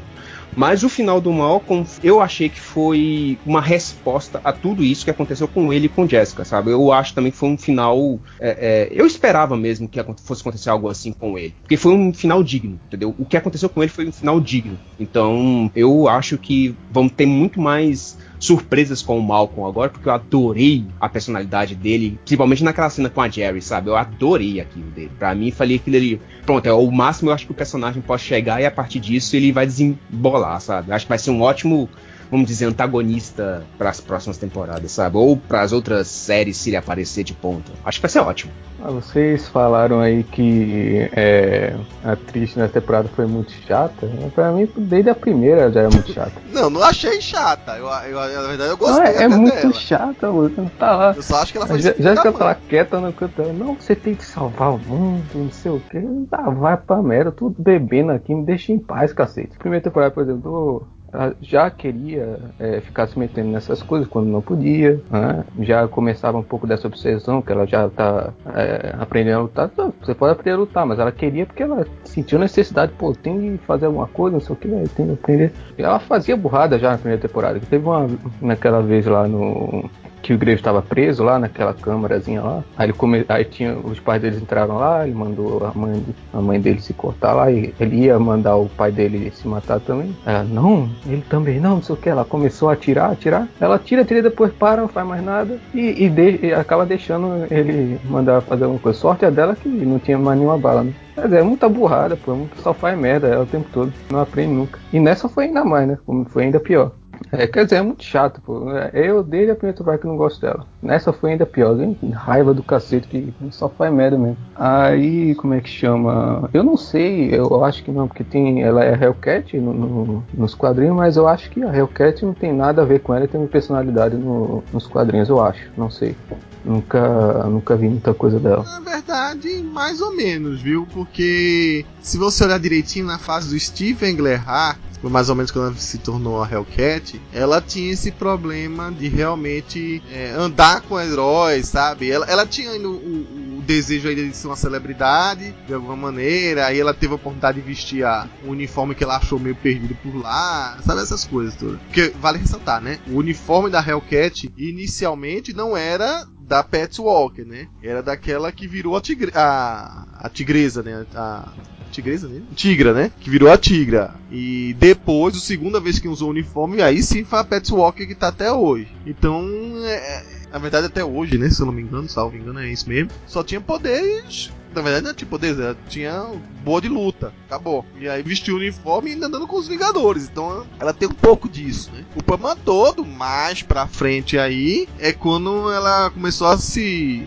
namorar e casou, eu acho, o Daniel Hellstrom, né? Que, pô, tu tá namorar e casar com um filho do diabo só pode ter problema mesmo na vida. Então, aí ela teve N, N problemas, N complexos depois no futuro. Aí mudou bastante a personalidade dela, mas talvez no comecinho, nessa fase do Englehart, ela lembre sim quem essa mesma personagem dos do da série aí. Ah, então tá bom, mas o que ela acabou fazendo foi muita burrice mesmo e também obsessão. Né? Eu tenho que fazer alguma coisa, eu tenho que salvar aqui, tenho que ajudar a Jéssica, não sei o que. Eu disse, mas é, agora sim, também, como vocês disseram, em termos de a atuação da atriz também foi muito boa, quando a, tanto na época lá que mostrava de flashback, quando era mais nova, né? Quanto depois também, quando ela ficava drogada, ela sabia mostrar isso muito bem, né? Então a atriz também foi muito boa nisso aí. Gostei muito. Quanto ao Malcolm, também eu gostei mais dele na segunda temporada também, achei mais, mais interessante. É, e, e, já é outro personagem que acabou tendo de ser mais é, desenvolvido mesmo na, e mudar muito no, em relação aos quadrinhos para poder ter alguma coisa a mais para mostrar. Porque nos quadrinhos era só um pirraia lá que admirava Jessica Jones, queria ajudar ela e tal. Aí também tratava ele meio como um irmão assim mais novo, né? Ah, não, tá bom, você vem aqui e ficava lá maltratando o coitado, mas depois deixava ele lá e pronto, né? Meio que contratou o Pirraia lá. Mas depois ele foi pro limbo, não sei nem o que aconteceu com ele. Depois que acabou primeiro o, o volume lá de, do Elias, né? nem apareceu mais. Agora, aí mudaram muito, né, no, nesse seriado, ficou interessante. Na segunda temporada era melhor. Foi o que falaram aí, evoluiu bastante o personagem. E no final, tanto ele quanto a, a Trish mudou muito, tanto em termos assim de personalidade, quanto em termos de status quo, né? Que a Trish ganhou os poderes dela, a gente acho que vai comentar mais sobre isso depois. Ele já separou completamente do Jessica Jones em termos ali de tanto, não só profissional, mas amizade também. Os caras estão completamente ali longe, né? E a atriz também, né? Ficou tudo muito separado ali, ficou mudou muito no final, né? As coisas. Só acho que também para mudar o status quo isso acaba impactando um pouco mais e tal e chama mais atenção para uma terceira temporada. Aí foi bem impactante mesmo isso. E a maneira como isso foi mudando nele ao longo da temporada também foi bem, foi bem interessante. Foi, é, foi vendo as atitudes aos poucos, hein? quando ele recebeu a proposta, ele ficou meio assim indeciso, não, não sei o que, mas depois o que aconteceu, tanto com a Jéssica enquanto com a Trisha ele acabou decidindo mesmo, ah, vou fazer isso acabou, porque eu não posso ficar assim, enfim. E também, mas mesmo assim, mesmo com tudo isso, uma coisa interessante foi que ele, ele ainda acaba se importando com a Jessica de alguma forma, porque depois que ela aceitou a proposta, ele foi lá é, falar com, com a Jerry, né, pra, pra resolver o caso dela, ele ainda, ele tava lá arrumando, né, o apartamento de Jessica, tava pintando lá aquele, aquela parte lá enfim, que tinha reformado depois, né? Terminou de pintar lá, deixou tudo organizado e foi-se embora. Aí pronto, vou largar tudo aqui, não tenho mais nada a ver com isso, né? Mas ele ainda se preocupava de alguma forma. Então isso até foi interessante de ver também. Aí só mais uma coisa quanto a atriz, porque agora sim vai ter os poderes dela e talvez eu não. Aí eu fiquei na dúvida se na próxima temporada ela vai ser um, um antagonista ou não. É, o lance dos poderes dela foi, foi colocado de um jeito bem sutil, né? Tipo, caiu o telefone e ela se equilibrou ali. Então, supostamente, o que, é que ela vai ter? Ela vai ter reflexos aprimorados e tal, não sei o quê. Mas vale ressaltar que a Netflix tá numa situação agora, né? Que não sabe como é que vai ser as, o futuro das séries da Marvel. Se existir uma Jessica Jones terceira temporada, é óbvio que a Trish vai ser aproveitada junto com a Jessica. Né? Seria muito bom que realmente começasse a aproveitar esse lado dela e ela não ser, digamos assim. Na verdade, a gente não sabe como é que ela vai se portar, né? Que finalmente ela tem o que ela queria. Se, se realmente foram poderes que ela ganhou. Então agora, será que que ela vai honrar mesmo de ser essa uh, pessoa que luta pelo melhor, pelas melhores causas, ou ela vai andar pelas zonas obscuras que ela andou para conseguir esses poderes, né? Que uma coisa é como ela se vê, uma coisa é como é que ela age, né? E foi o que claramente a gente viu. Para conseguir o seu fim, né? Ela deu umas derrapadas no meio ali muito feio, né? Eu acho que Olha, é muito interessante ter a, a, a Rachel Taylor de volta numa terceira temporada. Do you know Captain America? Próximo personagem que eu queria falar, é, eu deixei. Eu sei que muita gente que vê a série vai achar muito chato, porque foi, é um tipo até diferente, muito lateral de trama, que é a da Jerry Hogwarts, né? Que é a Carrie Ann Moss que faz. Né? Ela tinha um outro plot pessoal lá na primeira temporada de Jessica Jones que eu não gostei tanto. Nesse aqui eu achei mais interessante, não sei se é porque puxa um pouco da uma parte mais de saúde, né? Que eu, eu acabo achando interessante quando tem essas coisas que chama a atenção do, do público, né? Uma série tá, tem um foco principal numa coisa e ela acaba colocando um alerta, né, de saúde que é comum. É, ela desenvolve a, a, a doença chamada HeLa, né, que é um, um, dos tipos de doenças das muitas que tem, né, de degeneração é, neuromotora, né. E é difícil até de você perceber isso. Ela, na verdade, estava sentindo de vez em quando que as mãos delas falhavam, né. Ela tinha uma certa fraqueza de mão, uma certa cãibra e tal. E por ver os primeiros sintomas, ela percebeu logo e aí foi se tratar, foi procurar saber do médico que era, descobriu que era essa doença, que é uma doença que não tem cura, né, não tem retorno, vamos dizer assim, mas que mediante a descoberta, mediante o tratamento, ela dá para ser amenizada, dá para é, ter uma, uma pós-vida muito digna, né? Só que ela acabou se colocando na culata, porque ela sempre foi uma pessoa de muita é, se impor, de muita liderança, e quando descobriu essa história da ela, os próprios sócios dela da da firma, né? Vamos colocar assim, né, Felga? Chama-se firma, né? Do escritório. Então assim, pô, você não vai ter mais condições daqui pra frente e tal. O que é uma falácia, né? Porque até o problema dela é muito mais neuromotor do que de cabeça, vamos dizer assim, né? Ela pode até no futuro ter algum problema de, de fala, de alguma coisa desse tipo, mas como eu falei, é, é, usando tratamento, né, já descobrindo, ela poderia ter uma, uma vida pós-tratamento muito, muito boa, né? É, só que aí ela se colocando na culata, ela inspira, né? E aí surge várias situações de que ela é colocada. A primeira que ela se desespera, obviamente. A outra é que ela quer de algum jeito se manter a, na firma, ou pelo menos é, garantir os casos que ela levou pra firma, né? Porque praticamente ela era a pessoa mais impositiva ali e acabou levando a rasteira. Então, em parte, ela quer inicialmente já a Jessica, mas acaba a Jessica não entrando muito, não se mexendo muito. Quem vai resolver isso é o Malcolm, né? Como vocês já me falaram aí. De encontrar os podres do pessoal da firma dela, para ela dar a curva e dizer: Não, vem cá, agora vocês estão querendo me colocar de escanteio, mas olha aqui, eu vou colocar vocês de escanteio agora, que eu tenho isso, isso, isso contra vocês, né? E a outra coisa é porque ela também tá preocupada com o futuro dela, né? Ela não sabe a extensão que a doença pode levar, né? Isso aí muda de pessoa para pessoa e por aí vai. E aí ela cai na digamos assim, já casando com essa história de ouvir falar da trama da Jéssica, da tal do IGH e por aí vai, ela cai na falácia do, do culto do vigário de que ela também pode ser curada. O que me preocupou bastante no decorrer da série. Mas a série conseguiu dar um fim digno, como muitas vezes nas histórias de quadrinho tem. É, a Marvel é muito delicada quando se trata dessas doenças, é, de tratar de mostrar que, tipo, é, ah, estou com um câncer, estou com um problema neurodegenerativo, estou com o AIDS, como aconteceu no passado lá, é, que era bem complicado, nos anos 90, né? Nos anos 80 para 90. É, com a história do Hulk, né? Não, não tinham os tratamentos que a gente tinha hoje. E, e as pessoas sempre puxavam pro lado assim, ah, mas se eu for picado por uma aranha, se eu for irradiado com energias gama, se eu for aquilo, eu vou ganhar poderes, vou ganhar fator de cura e vou me salvar. Isso é uma coisa que a Marvel sempre tentou separar as coisas muito bem, trabalhou até hoje, trabalha, né? A gente tem o caso da, da poderosa ator aí, que o alter ego dela continua doente, né? Ela continua com câncer aí, tentando lutar todos os dias pela, pela vida dela. E aí eles colocaram essa mesma coisa na série. Elas até fazem, né? Porque, tipo, ela acaba chegando perto de dois malandros, né? Uma enfermeira e um, um farsante, que se dizia é, ser uma das pessoas que foi modificada pelo IGH e que virou um tipo de curandeiro, né? E que aí poderia curar ela. E ela tava tão uma pessoa que, que nunca caía, né? Ela se gabava de ser uma, uma advogada que não era fácil de se dobrar. E ela, pelo desejo de se curar, ela caiu facilmente na falácia do, desse falso curandeiro, desse falso cara poderoso que poderia reverter a doença dela. E foi ferrada de meio a meio, né? Porque ela até tava dormindo com essa enfermeira. Primeiro deixou a enfermeira em casa, cuidou da enfermeira, a pedido da Jessica Jones. A mulher ia apenas roubar ela e depois você acha que a mulher se sensibilizou para cuidar dela, né? Mas não, a mulher foi gananciosa ao ponto de querer dizer, não vou roubar, vou roubar é muito agora. Eu ainda vou chamar esse cara para enrolar ela e aí eu vou limpar a casa dela mesmo, para valer, né? E vou ainda me aproveitar do serviço de advogado dela para levar esse cara, que provavelmente era um amante de, dessa menina, dessa enfermeira ou coisa desse tipo, né?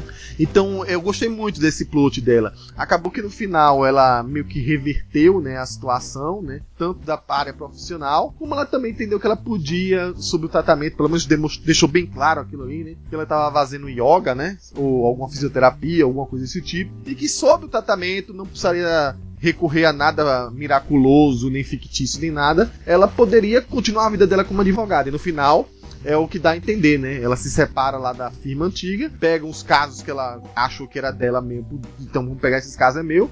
Vocês ficam com isso aí que eu não quero mais saber de vocês e eu vou continuar com a nova firma. Não sei é, quem vai continuar nessa nova firma dela. Fica estranho, né? Porque a princípio ela tinha uma junção com o Fog Nelson, que até aparece, faz uma ponta aí nessa história. Mas não sei como é que vai ficar lá no final. E ela tem até uma associação também com o Price Chang, né? O, o detetive particular. Ela acaba ficando mais próxima também do Malcolm. Eu não sei o que, que, é que vai daquele grupo o que, é que vai sair, né? Mas é, é um arco particularmente. Eu entendo quem acha chato porque não é a trama principal da história, mas eu achei muito legal. Foi muito melhor do que o papel da Jerry na primeira temporada. Eu gostei mais da Jerry lá em Punho de Ferro, né? Já falei isso. E a gostei mais agora ela daqui. Então, ela que era uma sacana na outra temporada, que até sacaneou a, a ex-esposa dela, né? A, eu não me lembro agora como era o nome da esposa, era Wendy, né? Salvo engano. Ela foi uma sacana de primeira, pelo menos assim. É, até humanizou mais, vamos dizer assim, a Jerry, né? E aí provavelmente vamos ver ela em Punho de Ferro lá pra frente. Com relação a, a, a, Jerry, tem uma coisinha, um easter egg dela que, nos, que foi assim, uma das cenas dela, tá? Mas eu acho que ficou um easter eggzinho só para quem, cara, conhece muito o percurso da, da atriz. Teve um easter egg de Matrix nas cenas da Jerry. Por quê? Na, no momento da cena onde a Jerry ela vai e começa a ir atrás dos objetos que a, aquela enfermeira lá, que se dizia enfermeira da. Mas acho que ela era enfermeira não, ela mesmo. É enfermeira da, da mesmo. A, a mãe da, da Jessica Jones sacudiu ela longe Isso. lá, não flashback. Isso. Aí, é, no momento que ela vai recuperar as coisas dela, ela tá com a roupa que é, é, é, o, é o mesmo desenho da roupa do Neil. E é o, um, é, é o mesmo desenho, colarinho um pouco alto, bem fechadinho, todo preto, a ombra reta. É, é esse aí é, então esse era um easter egg que eu, que eu tinha percebido. Não sei se muita gente percebeu, mas eu não vi comentários, então é, tá aí um easter egg que poucos acho que, ou quase ninguém pegou. Um easter egg de Matrix. E ela usa até óculos escuros. Então, quando eu vi ela com essa roupa, eu falei assim. Olha só quem tá na série, Trinity. Você chegou, Trinity? Agora, com relação à série pro lado da Jerry, eu achei fantástico essa abordagem que eles deram em cima da doença da Jerry. Porque eu acho que isso aí vai ser marca registrada para séries da Jessica Jones. Na temporada passada teve a questão do abuso, é, do, do, de abuso sexual. Então foi um tema bem forte que foi realmente batido em cima da, da, da, primeira temporada. E nessa temporada, o tema foi exatamente com relação a essa doença que a Jerry teve, né? Que é com relação a, ao, ao ela. Tanto é que nós tivemos é, partes de, de episódios que foi bem didático, explicando o que, que era ela, é, é, o que poderia acontecer, e aí nós tivemos essa coisa do, da luta da Jerry para poder se curar dessa doença. E de novo, nós tivemos um outro ponto também sendo batido, que é a questão da obsessividade. Nós tivemos a, a, a personalidade da, da atriz obsessiva para se tornar, para ter poderes, para poder ser uma heroína, já que a Jessica não podia ser. Nós, nós temos a obsessividade da Jessica com relação às pessoas que ficam ao redor dela, ela tá sempre morrendo. Todas as pessoas que ela mais gosta acabam morrendo. E nós temos agora a obsessividade da Jerry em querer saber utilizando do mesmo, do mesmo programa da, que gerou a, a Jessica Jones, é, ou recursos extra é, é, é formais, uma possibilidade dela se curar porque ela não aceitava de ter uma coisa que pudesse ser jogado para ela como um, um, um, defeito. Ela nunca se achava defeituosa, sabe? Então essa é uma coisa da Jerry. Ela sempre se colocava como uma pessoa perfeita. Por mais que as pessoas achavam, achassem que ela era tinha problema, que ela tinha defeitos, né? Por ela ser muito arrogante, não sei o que. Ela era perfeita, entendeu? Então ela queria, queria manter pelo menos essa questão da imagem. Ela não queria ter esses problemas para ninguém jogar isso nela, porque a vantagem dela é ela que busca os defeitos do, dos outros e usa isso contra as pessoas. Então ela não queria que ninguém usasse contra ela. Então eu achei interessante o, o arco dela, toda essa história dela. Eu gostei. Bom, é, para mim, essa parte acho que foi um, um dos grandes pontos altos da série, né? E essa, vamos dizer assim, essa disputa corporativa, né, somada ao drama da pessoal dela, né? Na minha opinião, isso aí realmente renderia um, sei lá, um, um, um, um spin-off à parte, tal. Inclusive esse time que ela montou no final, acho que merecia realmente. Eu acho que o Fog vai estar nesse time e tal, porque inclusive ele foi um dos que apareceu dizendo, olha, vamos derrubar essa cláusula, né? Esse contrato, né? Eu assim, eu, como eu não sou um advogado de, de escritórios, de um escritório, vamos dizer assim, particular, um escritório privado grande, não sei se existe esse tipo de cláusula. Eu sei que realmente tem cláusulas para quando, vamos dizer assim, uma espécie, como, é é, como, como é passado, uma espécie de indenização para quando em determinadas situações né, da vida do sócio, né, vamos dizer assim, majoritário, do sócio, dos sócios principais do, desse grande escritório. Né. Acho que o objetivo da cláusula era evitar que uma doença, pelo menos assim, uma doença afet, é, que afetasse a capacidade cognitiva da pessoa, vamos dizer assim. Não, e outra coisa, né? É, no, parece que os caras estavam sacaneando pra valer a Jerry, mas ela se aceitasse os acordos, pelo que mostra ali, ela ganha, ganhar um, um, dinheiro e parece que ia permanecer ganhando, que ia garantir uma, uma vida dela de padrão altíssimo pro resto da vida então, dela. O, o, é, é, que tá. Mas só que ela não, ela não queria, ela não queria é, perder, tipo, levar o resto da vida dela sendo apenas uma pessoa que fica cuidando da própria saúde. Ela era muito com espírito de liderança, muito proativa para isso, né? Eu, eu, já ouvi falar de, de casos realmente que de, de, grandes advogados, né, que recebem, vamos dizer assim, o que a gente poderia chamar de aposentadoria por parte do escritório, uma aposentadoria considerável, vai se dedicar a outras coisas, a dar aula, a dar, sei lá, a ser, fazer advocacia pro bono, viver buscando, idealizando um mundo melhor, já, já vi essas histórias. Mas não era o caso dela, né? Até pela idade. E também ali dava para ver que, vamos dizer assim, ali tinha uma disputa de poder entre os, entre os três sócios pelo, pelo controle do escritório e, por tabela, com controle de grandes contas, né?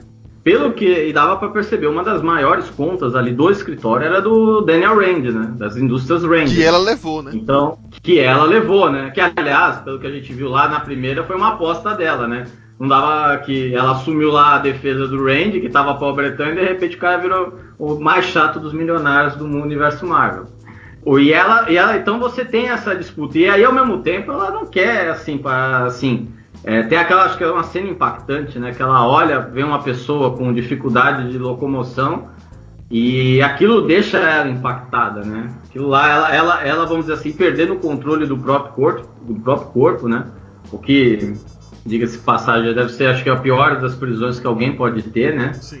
Pra ela era algo coisa. E ao mesmo tempo perder o próprio controle da vida. Uma pessoa que não se dobra, uma pessoa que não se dobrava. Então, no primeiro momento, ela se entrega àquela, àquela promiscuidade. Depois ela se entrega para a enfermeira lá, que depois dá o golpe. Ela cai facilmente num golpe, né? Tipo, uma advogada ligeira, rápida, né? Caiu no desespero num, num, num golpe. É, foi o desespero de tentar um curasse, né? Ela criou, criou um conto de fadas, né? É o desespero que ela tava. E aí no final, né, ela, ela, ela, ela depois mostra também né, aquele lado dos advogados, o lado de manipulação, né? Ela manipula lá a enfermeira, né? Pra ela matar o próprio cara né, no final, né? Uhum. E aí depois ela vai e liga, ou seja, ela dá um fecho ali, né? Tremendo ali naquela naquela situação, né? Então é assim, e ao mesmo tempo ela depois ela dá um checkmate, né? Vamos dizer assim, ela, ela tem um momento que ela começa a ver que tipo não ia dar nada certo, depois ela começa a dar o checkmate nas, nas pessoas, né? Depois ela dá o checkmate nos sócios. Imagina, um escritório de advocacia, o bem mais valioso de um escritório de advocacia são os clientes. É, imagina perder quase 60% da, das contas, quase 60% em termos de valores, né? Então você ali você vê que ela dá o checkmate, ela ressurge, monta a própria banca dela, agora com controle, ela tendo controle total, né? não tendo mais que depender de outros sócios para tomar as decisões. Os sócios mesmo eram pessoas que é, ela sempre foi uma pessoa litigiosa, né? Aquela advogada que bate de frente mesmo e não deixa, não leva desafio a casa, né? O sócio sempre fala, não, vamos fazer acordo, vamos fazer acordo. Não, ela, ela é, tem uma postura super agressiva, né? Na, de resolução de problemas, né? Como você enxerga em certos advogados, né? Então ali, ali a trama dela, acho que assim, é um show à parte mesmo e deixa bastante coisas pro futuro, né? Que ali é mais, é mais uma vez um núcleo que, que se, se as séries da Netflix continuarem, é o que vai acabar permeando. Né? Então você tem um, um, ali uma pessoa que apareceu pela primeira vez, salvo engano, em Jessica Jones, que é a Jerry. Ali você também tem o Price, o Shang e agora provavelmente vai trazer o foco. Então você vai ter um núcleo que vai talvez permear todas as séries do, do, do Netflix, como já estava acontecendo, né? A Jerry, como vocês falaram, eu nessa temporada também foi muito boa. Eu achei mais interessante que na primeira. E também, como o, o Malcolm e a atriz, e ainda mais o Malcolm, é mais uma personagem para acrescentar alguma coisa, né? Que é essa que realmente não tem nada a ver com as Jones no quadrinhos. Rigorosamente nada a ver. Isso é mais de punho de ferro e tal. Eu não sei se ela no seriado tem características ali do do Rogart nos quadrinhos, né? Que é homem, Não, isso eu já é não sei. personagem. Também o Rogart não é nenhum personagem muito desenvolvido, não. Então não, faz diferença. Exato. Ela, ela criou vida Eu própria. imaginava. No caso da trama dela nessa temporada, eu achei mais interessante porque acho que foi mais. acaba sendo mais impactante. Na outra é mais uma coisa de disputa, de é, divórcio, enfim. Então é, eu não achei tão interessante assim. Agora nessa não, nessa porque você acaba meio que caindo junto com ela. Que ela cai lá no golpe. Eu mesmo também não imaginava. né? Quando o, o, o cara lá na cadeia Tive pena dela. Pois é, e aí eu também não imaginava que ia ser assim, que quando o cara lá na cadeia, quando ela tava falando com o cara na cadeia lá, ele meio que ele mostrou os poderes dele lá, que não era, mas enfim, é, parecia mesmo que, que ele curava e tal. Ficou bem verdadeiro. Mas aí, enfim, as coisas vão se revelando e viu que era um golpe depois mesmo, acabou. É, e a maneira como ela lida com isso é que é perverso mesmo. Faz a menina, a menina matar o cara lá, enfim. Ela é bem, ela é muito metódica em tudo que ela faz, né? Em primeiro lugar, faz de tudo pra fazer o que ela quer mesmo. Não- não- E tem muita gente que é assim, né? E ainda mais com os meios que ela tem, né? O conhecimento que ela tem, os meios, é, é muito, é claro que ela vai fazer, né?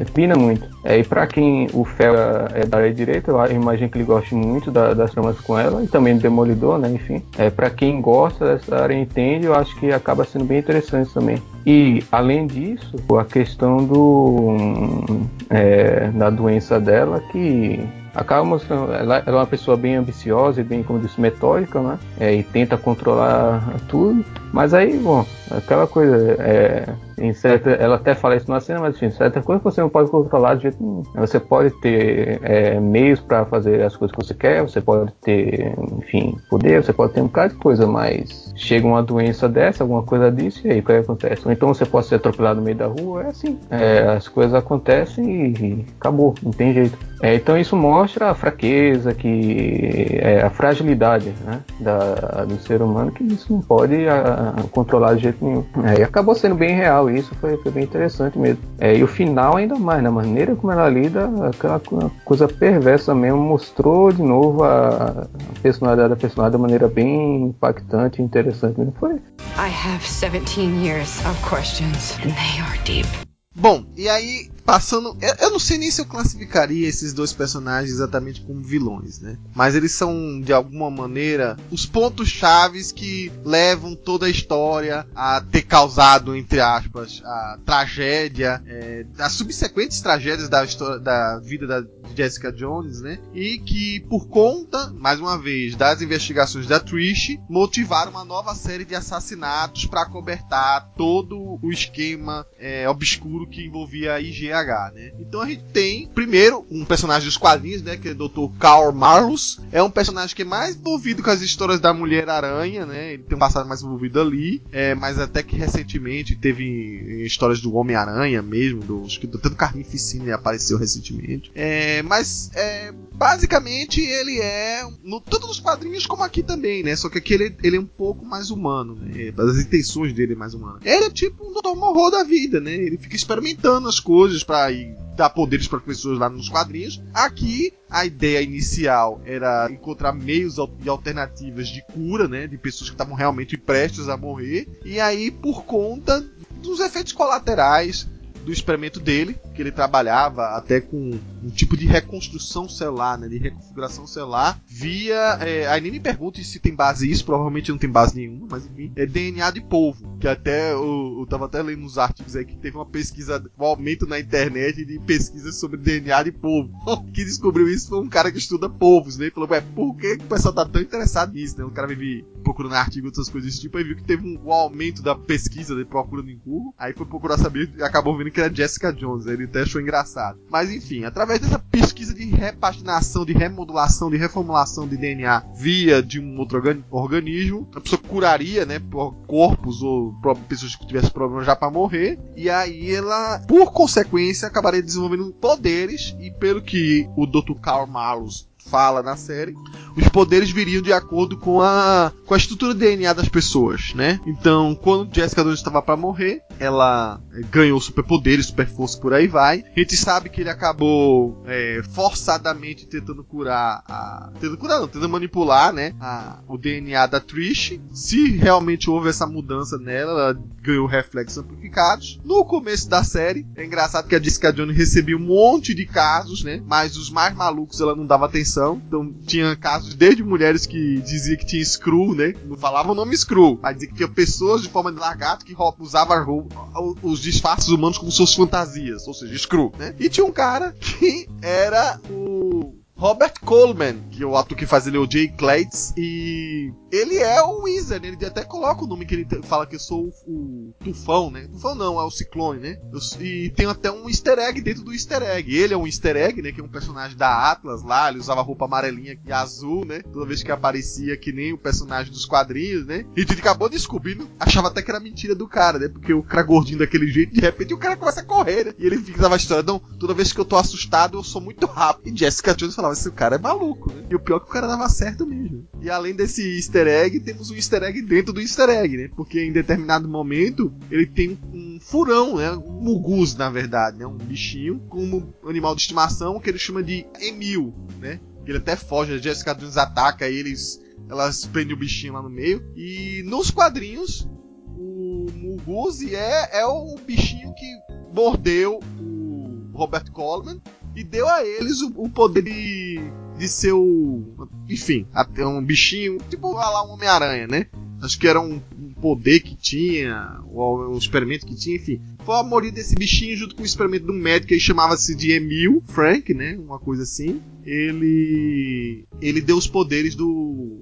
do Wizard, né? do Ciclone. Então, cada um ganhava os poderes em si. E aí, de repente, o tal do assassino misterioso que tava matando todo mundo que pesquisava sobre o IGH também tinha os poderes, né? Modificados pelo seu DNA, muito parecidos, mas também muito mais fortes do que o da Jessica Jones. E lá mais pra frente a gente acaba descobrindo que ela é a mãe da Jessica Jones, né? Alissa, né? É isso mesmo? Alissa Jones. Que curiosamente, eu só fui descobrir depois que eu pesquisei, é uma modificação bem leve do Alias, né? Alias de Codinome Investigações, né? O nome do escritor dele é Alias. E aí tem Alissa, né? É o nome da mãe. E ela é, foi modificada, diferente de Jessica Jones, ela não teve uma reestruturação completa, então ela estava toda deformada no começo. Ela era muito instável de humor. Até hoje os cabelos dela não voltavam, então ela vivia usando peruca, né? E e no começo ela ela tava pirada. Então somente o próprio Dr. Karl Marlos, né, que apostou nela desde o começo e diz que, enfim, trouxe ela à vida, mas ao mesmo tempo se viu responsável pela criação dela, é, tentou acalmar ela, né? Acalmava ela, seja por medicamentos ou um tipo de, te de terapia. Né? Em caso dela estava muito, muito, muito explosiva, ele é, tinha injeções para dopar ela, para derrubar ela, enfim ela virou, ela virou a vilã ao mesmo tempo que não virou, né? Porque quando a gente finalmente descobre quem é ela, nesse ponto da série eu tô mais, é, mais sentido por ela do que com raiva dela. Porque a gente fica todo momento esperando que ela se redima de alguma maneira, porque ela é tão vítima como qualquer outras pessoas ali. Por isso que eu falo que as inversões de, de valores lá no final é, é, são muito chocantes. Porque ao mesmo tempo você vê que a mãe dela, por mais que agisse de forma abrupta, ela vai lá, ela ajuda a Jéssica quando a Jéssica precisa para resolver os crimes. Ela vai atrás da, pra ajudar o vizinho, né? Que já tava namorando com a Jéssica, tendo um caso com a Jéssica, né? O, zelador lá, a salvar o filho. Quando ela finalmente decide que ela vai, vai se comportar e vai ser presa, você vê que ela tá é, apanhando lá do, do, do carcereiro dela. Mas ela fica toda hora assim, não, minha filha, não faça nada, deixa que eu aguente, isso é besteira tal. Ela tava mais preocupada com o bem-estar do agora amante dela, né? Que é o cara que criou ela, o Karl Marlos, do que ela. E ela só vai pirar, pirar mesmo quando meio que houve uma pequena traição que o, ela tava se comportando, ficando boazinha a todo momento, mediante o Karl Marlos lá no final. Eles conseguiram fugir pro Uruguai, né? O Uruguai virou também um refúgio do mundo, né? E conseguir é, viver bem lá, né? Então ela tava se sacrificando. Então é, é curioso como até o meio da temporada você tava meio que assustado, né?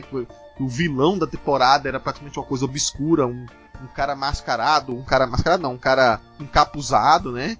Misterioso, e de repente você se Você tem, na verdade, pena e medo. Ela, ao mesmo tempo, você acha que ela vai explodir qualquer momento, vai machucar as pessoas ao redor da Jessica, mas ao mesmo tempo você vai torcendo que não. E aí essa mudança de valores vai acontecendo, vai aumentando, aumentando, até o momento que a Trish ela é responsável sim pela morte do Carl Marlos, né? Ela é responsável, né? Porque ela acabou capturando um cara quando o cara tava prestes a ir, fugir e ir embora.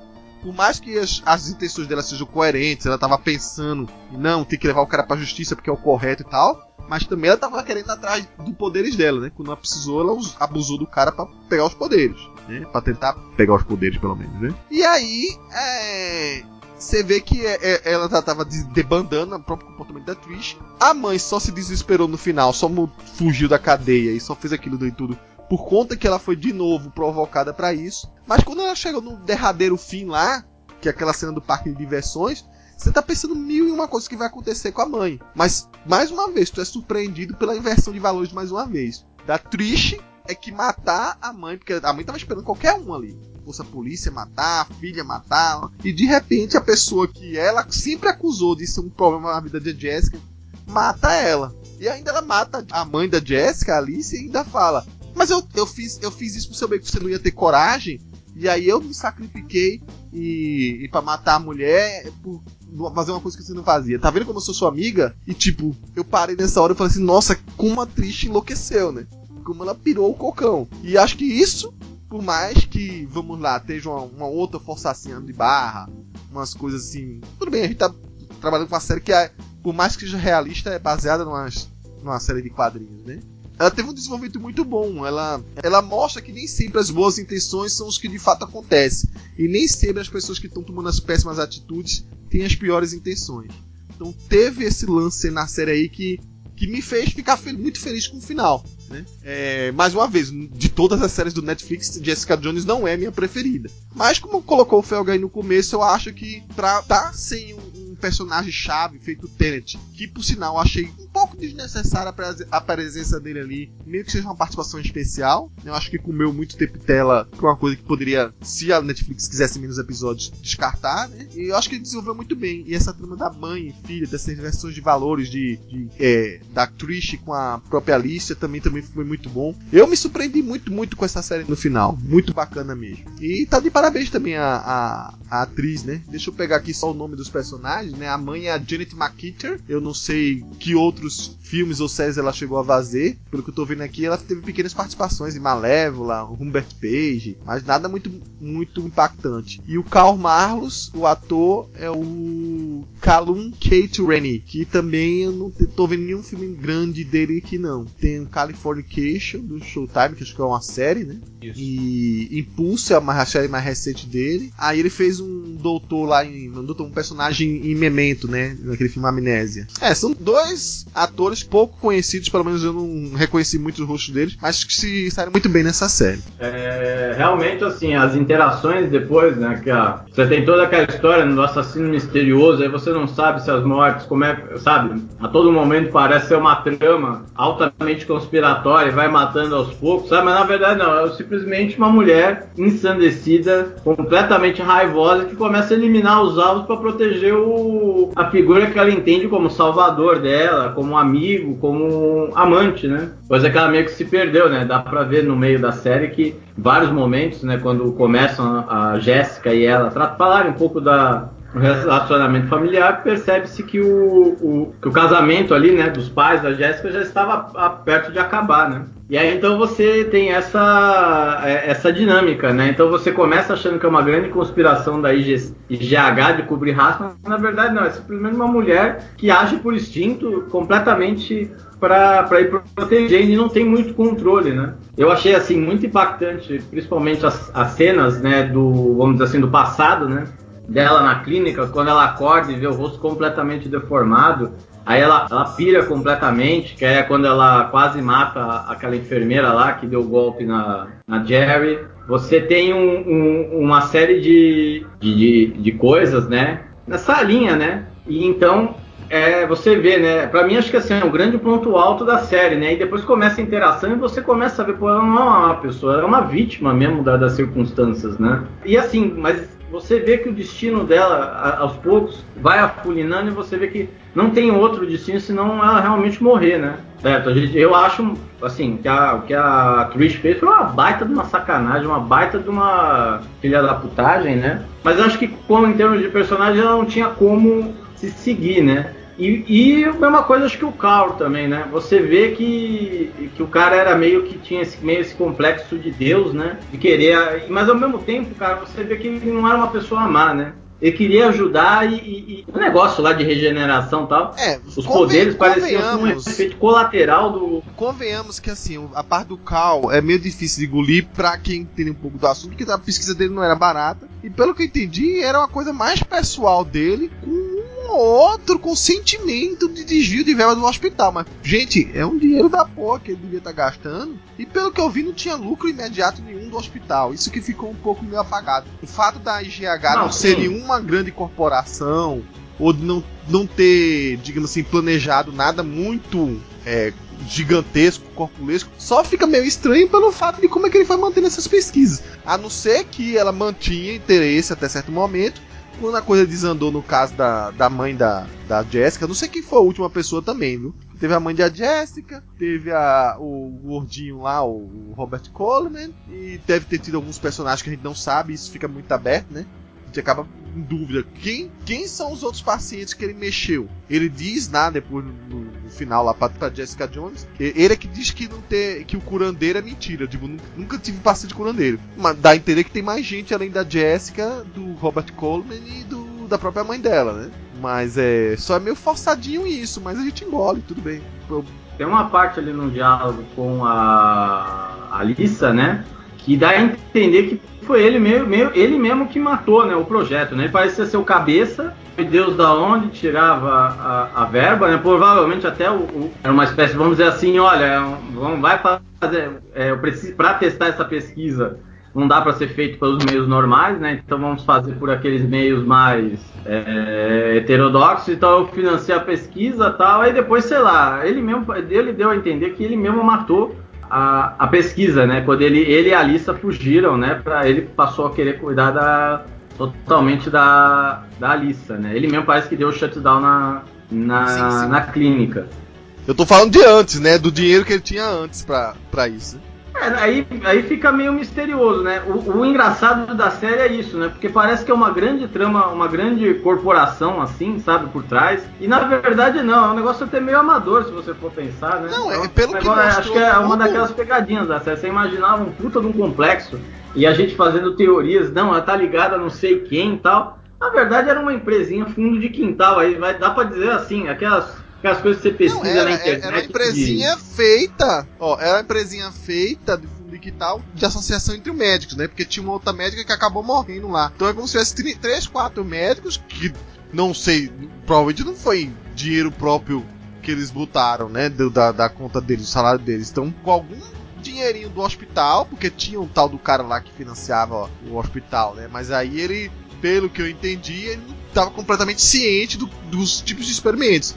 Ele só dava o dinheiro pros caras, né? Mas, é, não dá assim, no fim, mas assim, não é nenhuma grande corporação, sabe? Que você imagina que aquelas teorias conspiratórias, sabe, né? Na verdade, era, era realmente mais experimentos de fundo de quintal mesmo, né? Não era, assim, guardar as devidas proporções, mas não era algo assim, uma grande conspiração tal. A única grande sacanagem é que talvez eles pegavam pessoas que ou não tinham mais chances de vida ou que já não tinham mais outros parentes tal para poder fazer as experiências, né? E na cabeça deles estava fazendo um grande bem, né? Ao, ao vamos dizer assim, praticamente trazê-las do, dos mortos, né? Sim, sim. Então, é, a Jessica mesmo também... foi trazida dos mortos, né? Ele fala, Jessica morreu e retornou ela. Exato não vejo, não tinha, não vi espaço para para seguir com o personagem. Acho que ambos os personagens, apesar de serem muito bons, eu acho que eles foram essenciais para a série. Eles não tinham muito, não dá para você vislumbrar uma terceira temporada neles, com eles ou alguma trama. Coisa, acho que seria é, enrolação mesmo. Mas assim, eu achei que os dois fazem muito bem o papel, fizeram muito bem o papel. Eu acho que a Alissa, você começa você começa meio que achando que ela é uma coisa e, e termina com outros sentimentos. Você fala, é uma vítima do, do, do, do negócio, ela simplesmente é, não era uma pessoa assim, de repente ela perdeu completamente o, o, controle de tudo, certo? E aí você realmente, que se falou, Cover, há uma inversão, né? Você, você começa com uma atriz, amiga da heroína, para terminar com quase a antagonista da série, e aquela que era para ser tida, vamos dizer assim, a grande vilã, a grande antagonista, acaba tendo acaba morrendo de dor. Aquela cena, né, no, no final da, da, no parque, né, que era o parque que ela e a mãe iam, né, quando a Jéssica era mais nova, é tocante pra caramba, né, ali naquela aquela cena, sabe, a, a lixa ali de, morta, sangue para todo lado e a Jéssica ali parada, né, como se ela tivesse atirado, né, é, puta, é, foi uma das melhores cenas que eu, que eu já vi da série. É, e, e fora que assim, a, a atriz achando a todo momento que fez o certo, né? Isso que eu acho impactante mesmo. Primeira coisa, o sobre o Karl Magos, né? Eu disse que ele era vilão da Mulher-Aranha, ele apareceu, porque ele apareceu pela primeira vez na revista da Mulher-Aranha, né? Na, no primeiro título dela, número 30, lá em, no começo da década de 80. Mas foi só no arco, assim, depois nem apareceu mais. Mas aí eu não vou dar detalhe, né? No caso dele, a, a única diferença dele em relação aos quadrinhos, geralmente é a parte um pouco mais humana, a motivação dele, né? Enfim, ele quer descobrir alguma coisa ali, tem alguma motivação justificável de alguma forma por trás. Mas ainda assim, claro, não, não, o que ele faz acaba não sendo muito bom mesmo e enfim, não, não adianta, é, não, tem, não tem desculpa. Né? Agora, o mais interessante mesmo foi a, a vilã, porque ninguém sabia o que é que ia ser. Tinha me esquecido disso quando fui ver a série, mas depois que eu via, que eu me lembrei, que quando eu tava nas gravações, antes das gravações, é, chamando o elenco, é, chamando, a, enfim, os atores, eu posso estar enganado, mas se não me engano, tinha uma transição de personagem que era Merit Ford. Eu achava que a Merit Ford de alguma forma ia ser protagonista. Então não teve nada disso, mas tudo bem. Aí foi é, essa coisa completamente inesperada, que no final acabou sendo, de certa forma, parecido com o que o Greve. Uh, foi meio que uma, uma repetição, só que de uma forma um pouco diferente. Por quê? Porque no caso que o Greve, ela não, não, tinha, não tinha muito o que fazer mesmo. Quer dizer, era uma situação muito difícil, porque ela não podia matar ele a, até inocentar a menina lá, né, a, a Hope. Depois que ela se mata, aí, enfim, é, é que ela não tinha mais justificativa. Mas mesmo assim era uma situação muito complicada, era um impasse muito grande. Né? E não só isso, é, tudo que ela fizesse parecia que, que ela era que era a culpada de tudo, a criminosa ali no meio, etc. Então era uma situação muito complicada. E é a mesma coisa aí. Quer dizer, ela tentando proteger a mãe, só que, enfim, qualquer coisa que aconteça, não perde o controle, aí ela pode matar alguém. Aí no final, que me aí, é.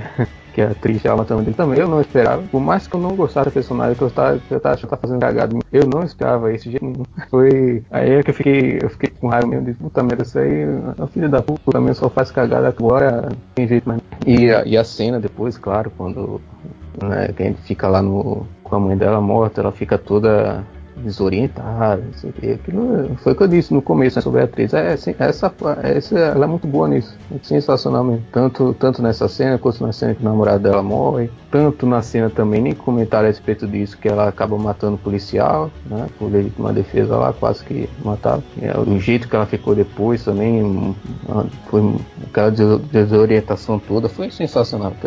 Partes são. Ela é muito boa nisso. E aí, enfim, não tem mais tanta coisa que falar além disso não.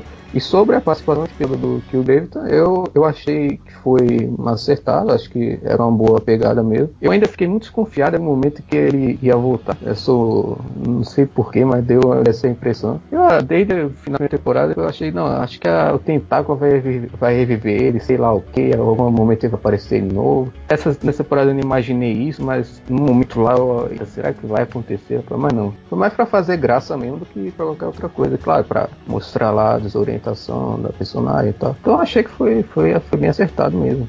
Não, e, não, e não foi muito exagerado, foi um episódio só. Então, não só para fazer piada, mas também para enfatizar a desorientação dela depois de ter matado o homem lá. Né? Assim, essas coisas eu gostei bastante. Uma coisa que eu queria falar sobre o, o personagem lá do Dr. lá, que eu esqueci o nome dele. É Carl né?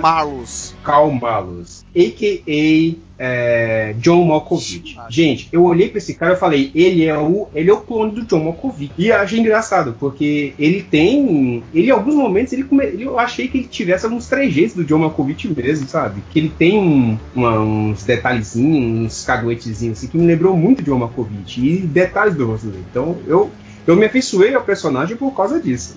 Eu gosto do John Malkovich. É, com relação ao arco do, do dele, é, vocês já falaram, né? É, eu achei que ele foi um, um, personagem meio dúbio, assim, porque ele, ele pareceu que realmente era uma pessoa que estava com boas intenções, mas que estava fazendo uns métodos errados. E, e, depois você vê que não era bem isso, mas que ele também, não ele, ele também percebeu que ele não estava fazendo tanto, tanto bem, entendeu? É, quanto ele queria que fosse, né? Porque ele ele estava atingindo uma, um, um, meio, um, um meio, mas a consequência não era do jeito que ele esperava, sabe? Só que eu achei, achei meio inesperado o fechamento do arco dele, né? Que é aquele o suicídio dele.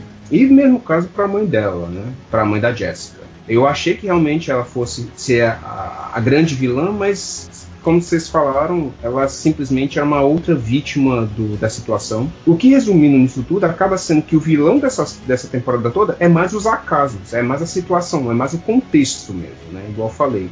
O grande vilão não são os personagens, né? Porque se você for colocar como vilão, todo mundo tem sua ponta de vilão nessa temporada, né? A Jessica Jones tem um momento de vilania dela, a Trish, o Malcolm, todos todos têm seu momento de vilania porque eles fazem merdas demais e eles acabam sendo assim, muito incoerentes, né? Isso faz parte do. Eu não falo em questão de erro de narrativa, tá? Eu falo em questão por causa do arco. O arco realmente fez isso aflorar neles, né? Então acaba que, juntando isso tudo, você vê que é o contexto, todo o cenário, todo o background dessa temporada acaba sendo o grande vilão. E não sendo a Alissa, que é, que é a mãe da Jessica, que é, um, que é uma uma consequência do, de todo um caso que aconteceu com ela, e nem com o doutor, porque ele e estava utilizando os métodos dele para tentar fazer um bem, entendeu? Só que o, esse bem também tinha noção que trazia alguns outros benefícios extras, que ele achava que poderia ser um benefício, mas acaba se, não sendo tanto, né? Então, meio que isso que eu achei interessante nessa finalização com esses dois personagens.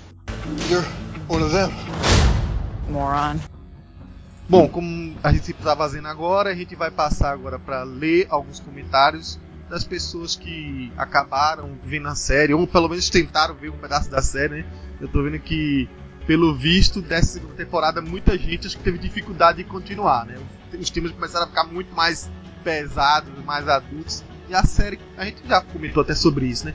Fugiu um pouco do tema do super-herói, ela cada vez fica uma, uma, uma série mais de drama mesmo. É, e aí acho que acaba dividindo o público, destoando um pouco, né? Mas a gente juntou alguns comentários aqui. Eu e o Marcos Pedro vamos ler alguns. Marcos começa a ler esse, esse, os quatro primeiros aí, depois eu passo para Beleza.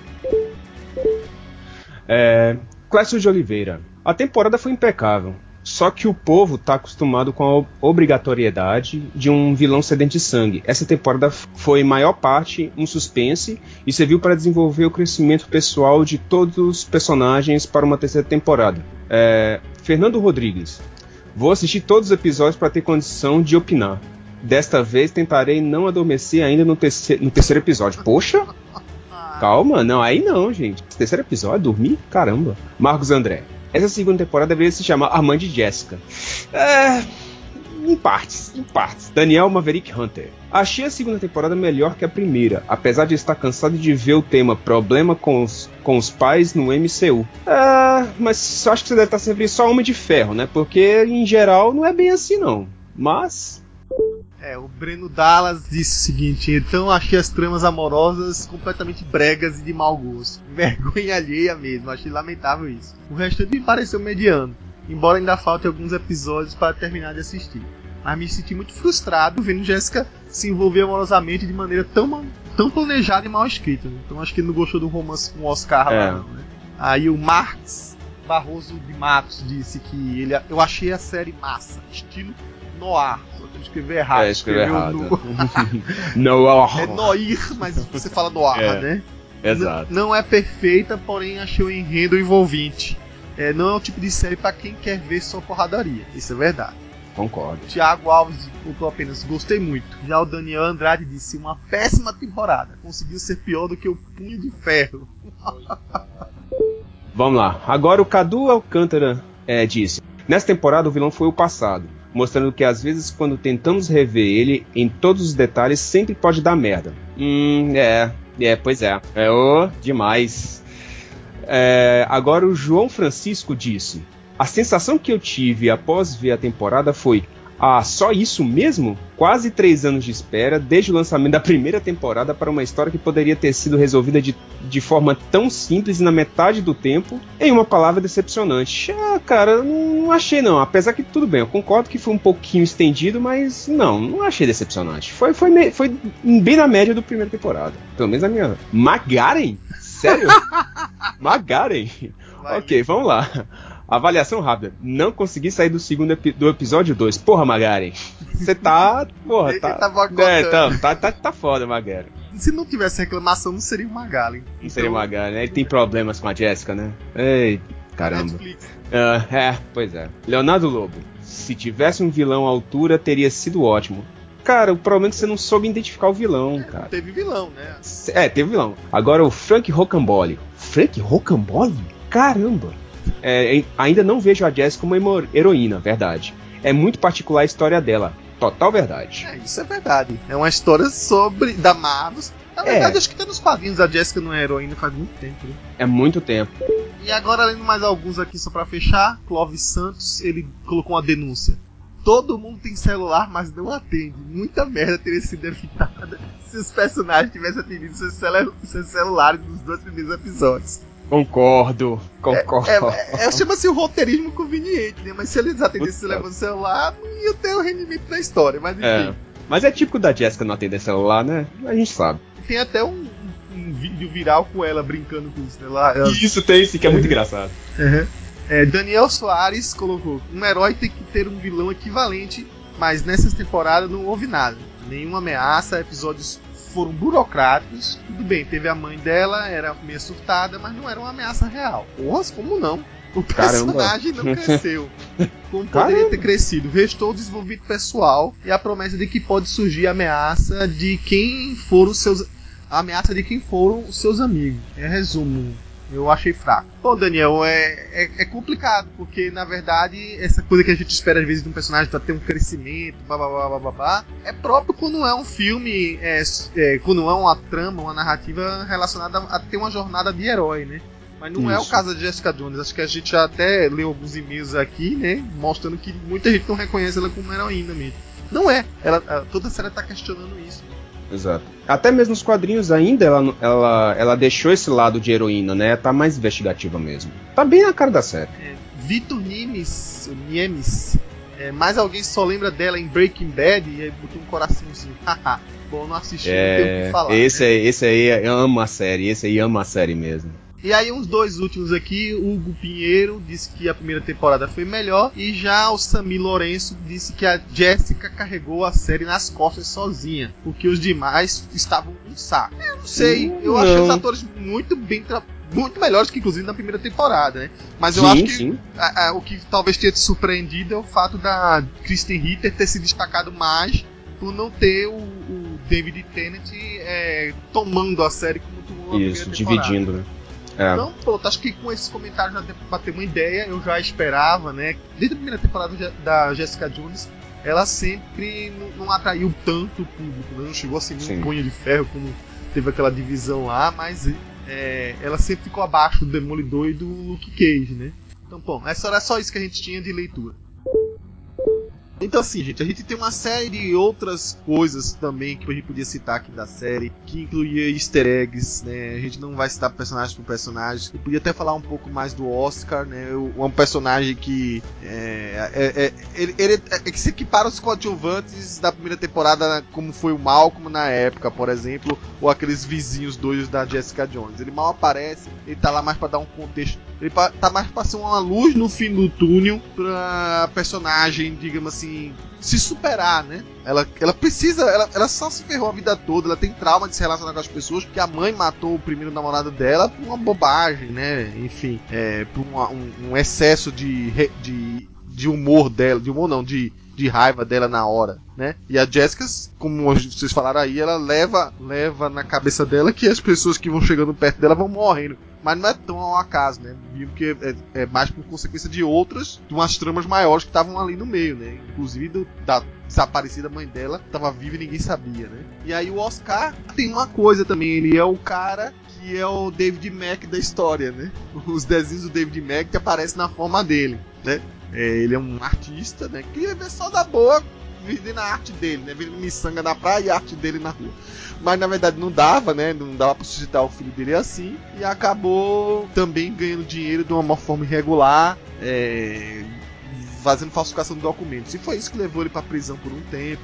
Tem problemas com a ex-esposa dele pra manter a guarda do menino. É, é um personagem que ficou tão interessante, mas tão interessante a dinâmica da Jessica, Oscar e o Vido, né? Que eu, eu vou ser bem sincero, dentro do Netflix, dentro das séries, eu não queria que a Jessica nem mais se relacionasse com o Luke Cage. Eu fiquei acho, muito curioso dela, dela manter essa relação com o cara e ver pra onde dava, né? Porque ele é um cara muito mais alto astral pra ela, né? É, um- tipo, quase o oposto dela, né? É um cara que é perseverante pra tentar. Não, já fiz errado, dei a volta por cima da minha vida, vamos pra frente. No começo ele tinha uma cisma com ela, né? É, por conta de ela ser uma, super poderosa que pod- poderia trair problemas, mas depois viu que é por conta da, da condicional dele, por conta que podia complicar a vida dele no negócio do filho, né? De manter a guarda do filho. Mas aí ele superou isso e, e começaram a namorar, né? Eu gostei muito então dessa nova adesão aí. Tem um, um outro easter egg, mas é muito, muito bobo. Muito peculiar, que é o nome do terapeuta que a Jessica Jones aparece no momento que ela decide, né? O- que foi quem que sugeriu a ela, foi a Trish, né? Ah, vai lá meu hip- hipnoterapeuta. Que aí era o mesmo nome do cara do mestre do picadeiro, né? Que é o Dr. Tilbot. O mestre do picadeiro é. Deixa eu ver o nome completo dele aqui. Acho que não tem aqui, né? É Fritz, é Fritz ou Maynard Tilbot, né? Parece que teve duas versões de nome aí. Um, dois, dois tipos de mestre picadinho. É, a gente já falou de inúmeras é, easter eggs relacionadas aos quadrinhos, né? Ou também aos próprios filmes. Teve a fala da balsa, teve a fala, falou do Homem-Aranha, escudo do Capitão América. É, teve aparição. Esqueceu uma tiaraga. Teve uma aparição de Stan Lee. É, enfim, foi muita coisa mesmo de easter eggs, como eu comentei antes. Os que mais apareceu, é, é, easter eggs ou pontinhas, reinserindo no MCU, para mostrar que na verdade ainda não. Esse papo, essa teoria de que são universos assim, paralelos, por mais que não se cruzem ainda, é, é bobagem, né? Pra quem gostou da primeira temporada de Jessica Jones, vale ressaltar, né? Quem, quem não tem nenhuma problema de ver uma série mais madura, porque tem outras, né, gente? Tem gente que vai atrás de Jessica Jones e acha que vai ser uma história uma série de quadrinhos mais tradicional, que é pura ação, bater em vilões, a lá as séries da DC da Warner. É, tipo, ah, qual é o vilão da semana, do episódio, e como é que o personagem vai lá e bate, né? Não, a série da Netflix já mostra que há muito tempo que não é desse jeito. E Jessica Jones é, não é para esse tipo de gosto. Acho que de todas aí, é a que é menos é, heróica que ali, como falou Pedro aí, não tem ninguém heróico. Todos os personagens eles escorregam na graxa em algum momento aí. Então é isso. A gente já estourado aqui nosso tempo de podcast. Agradeço mais uma vez a participação de todos aí. Então valeu, pessoal. Obrigado e até o próximo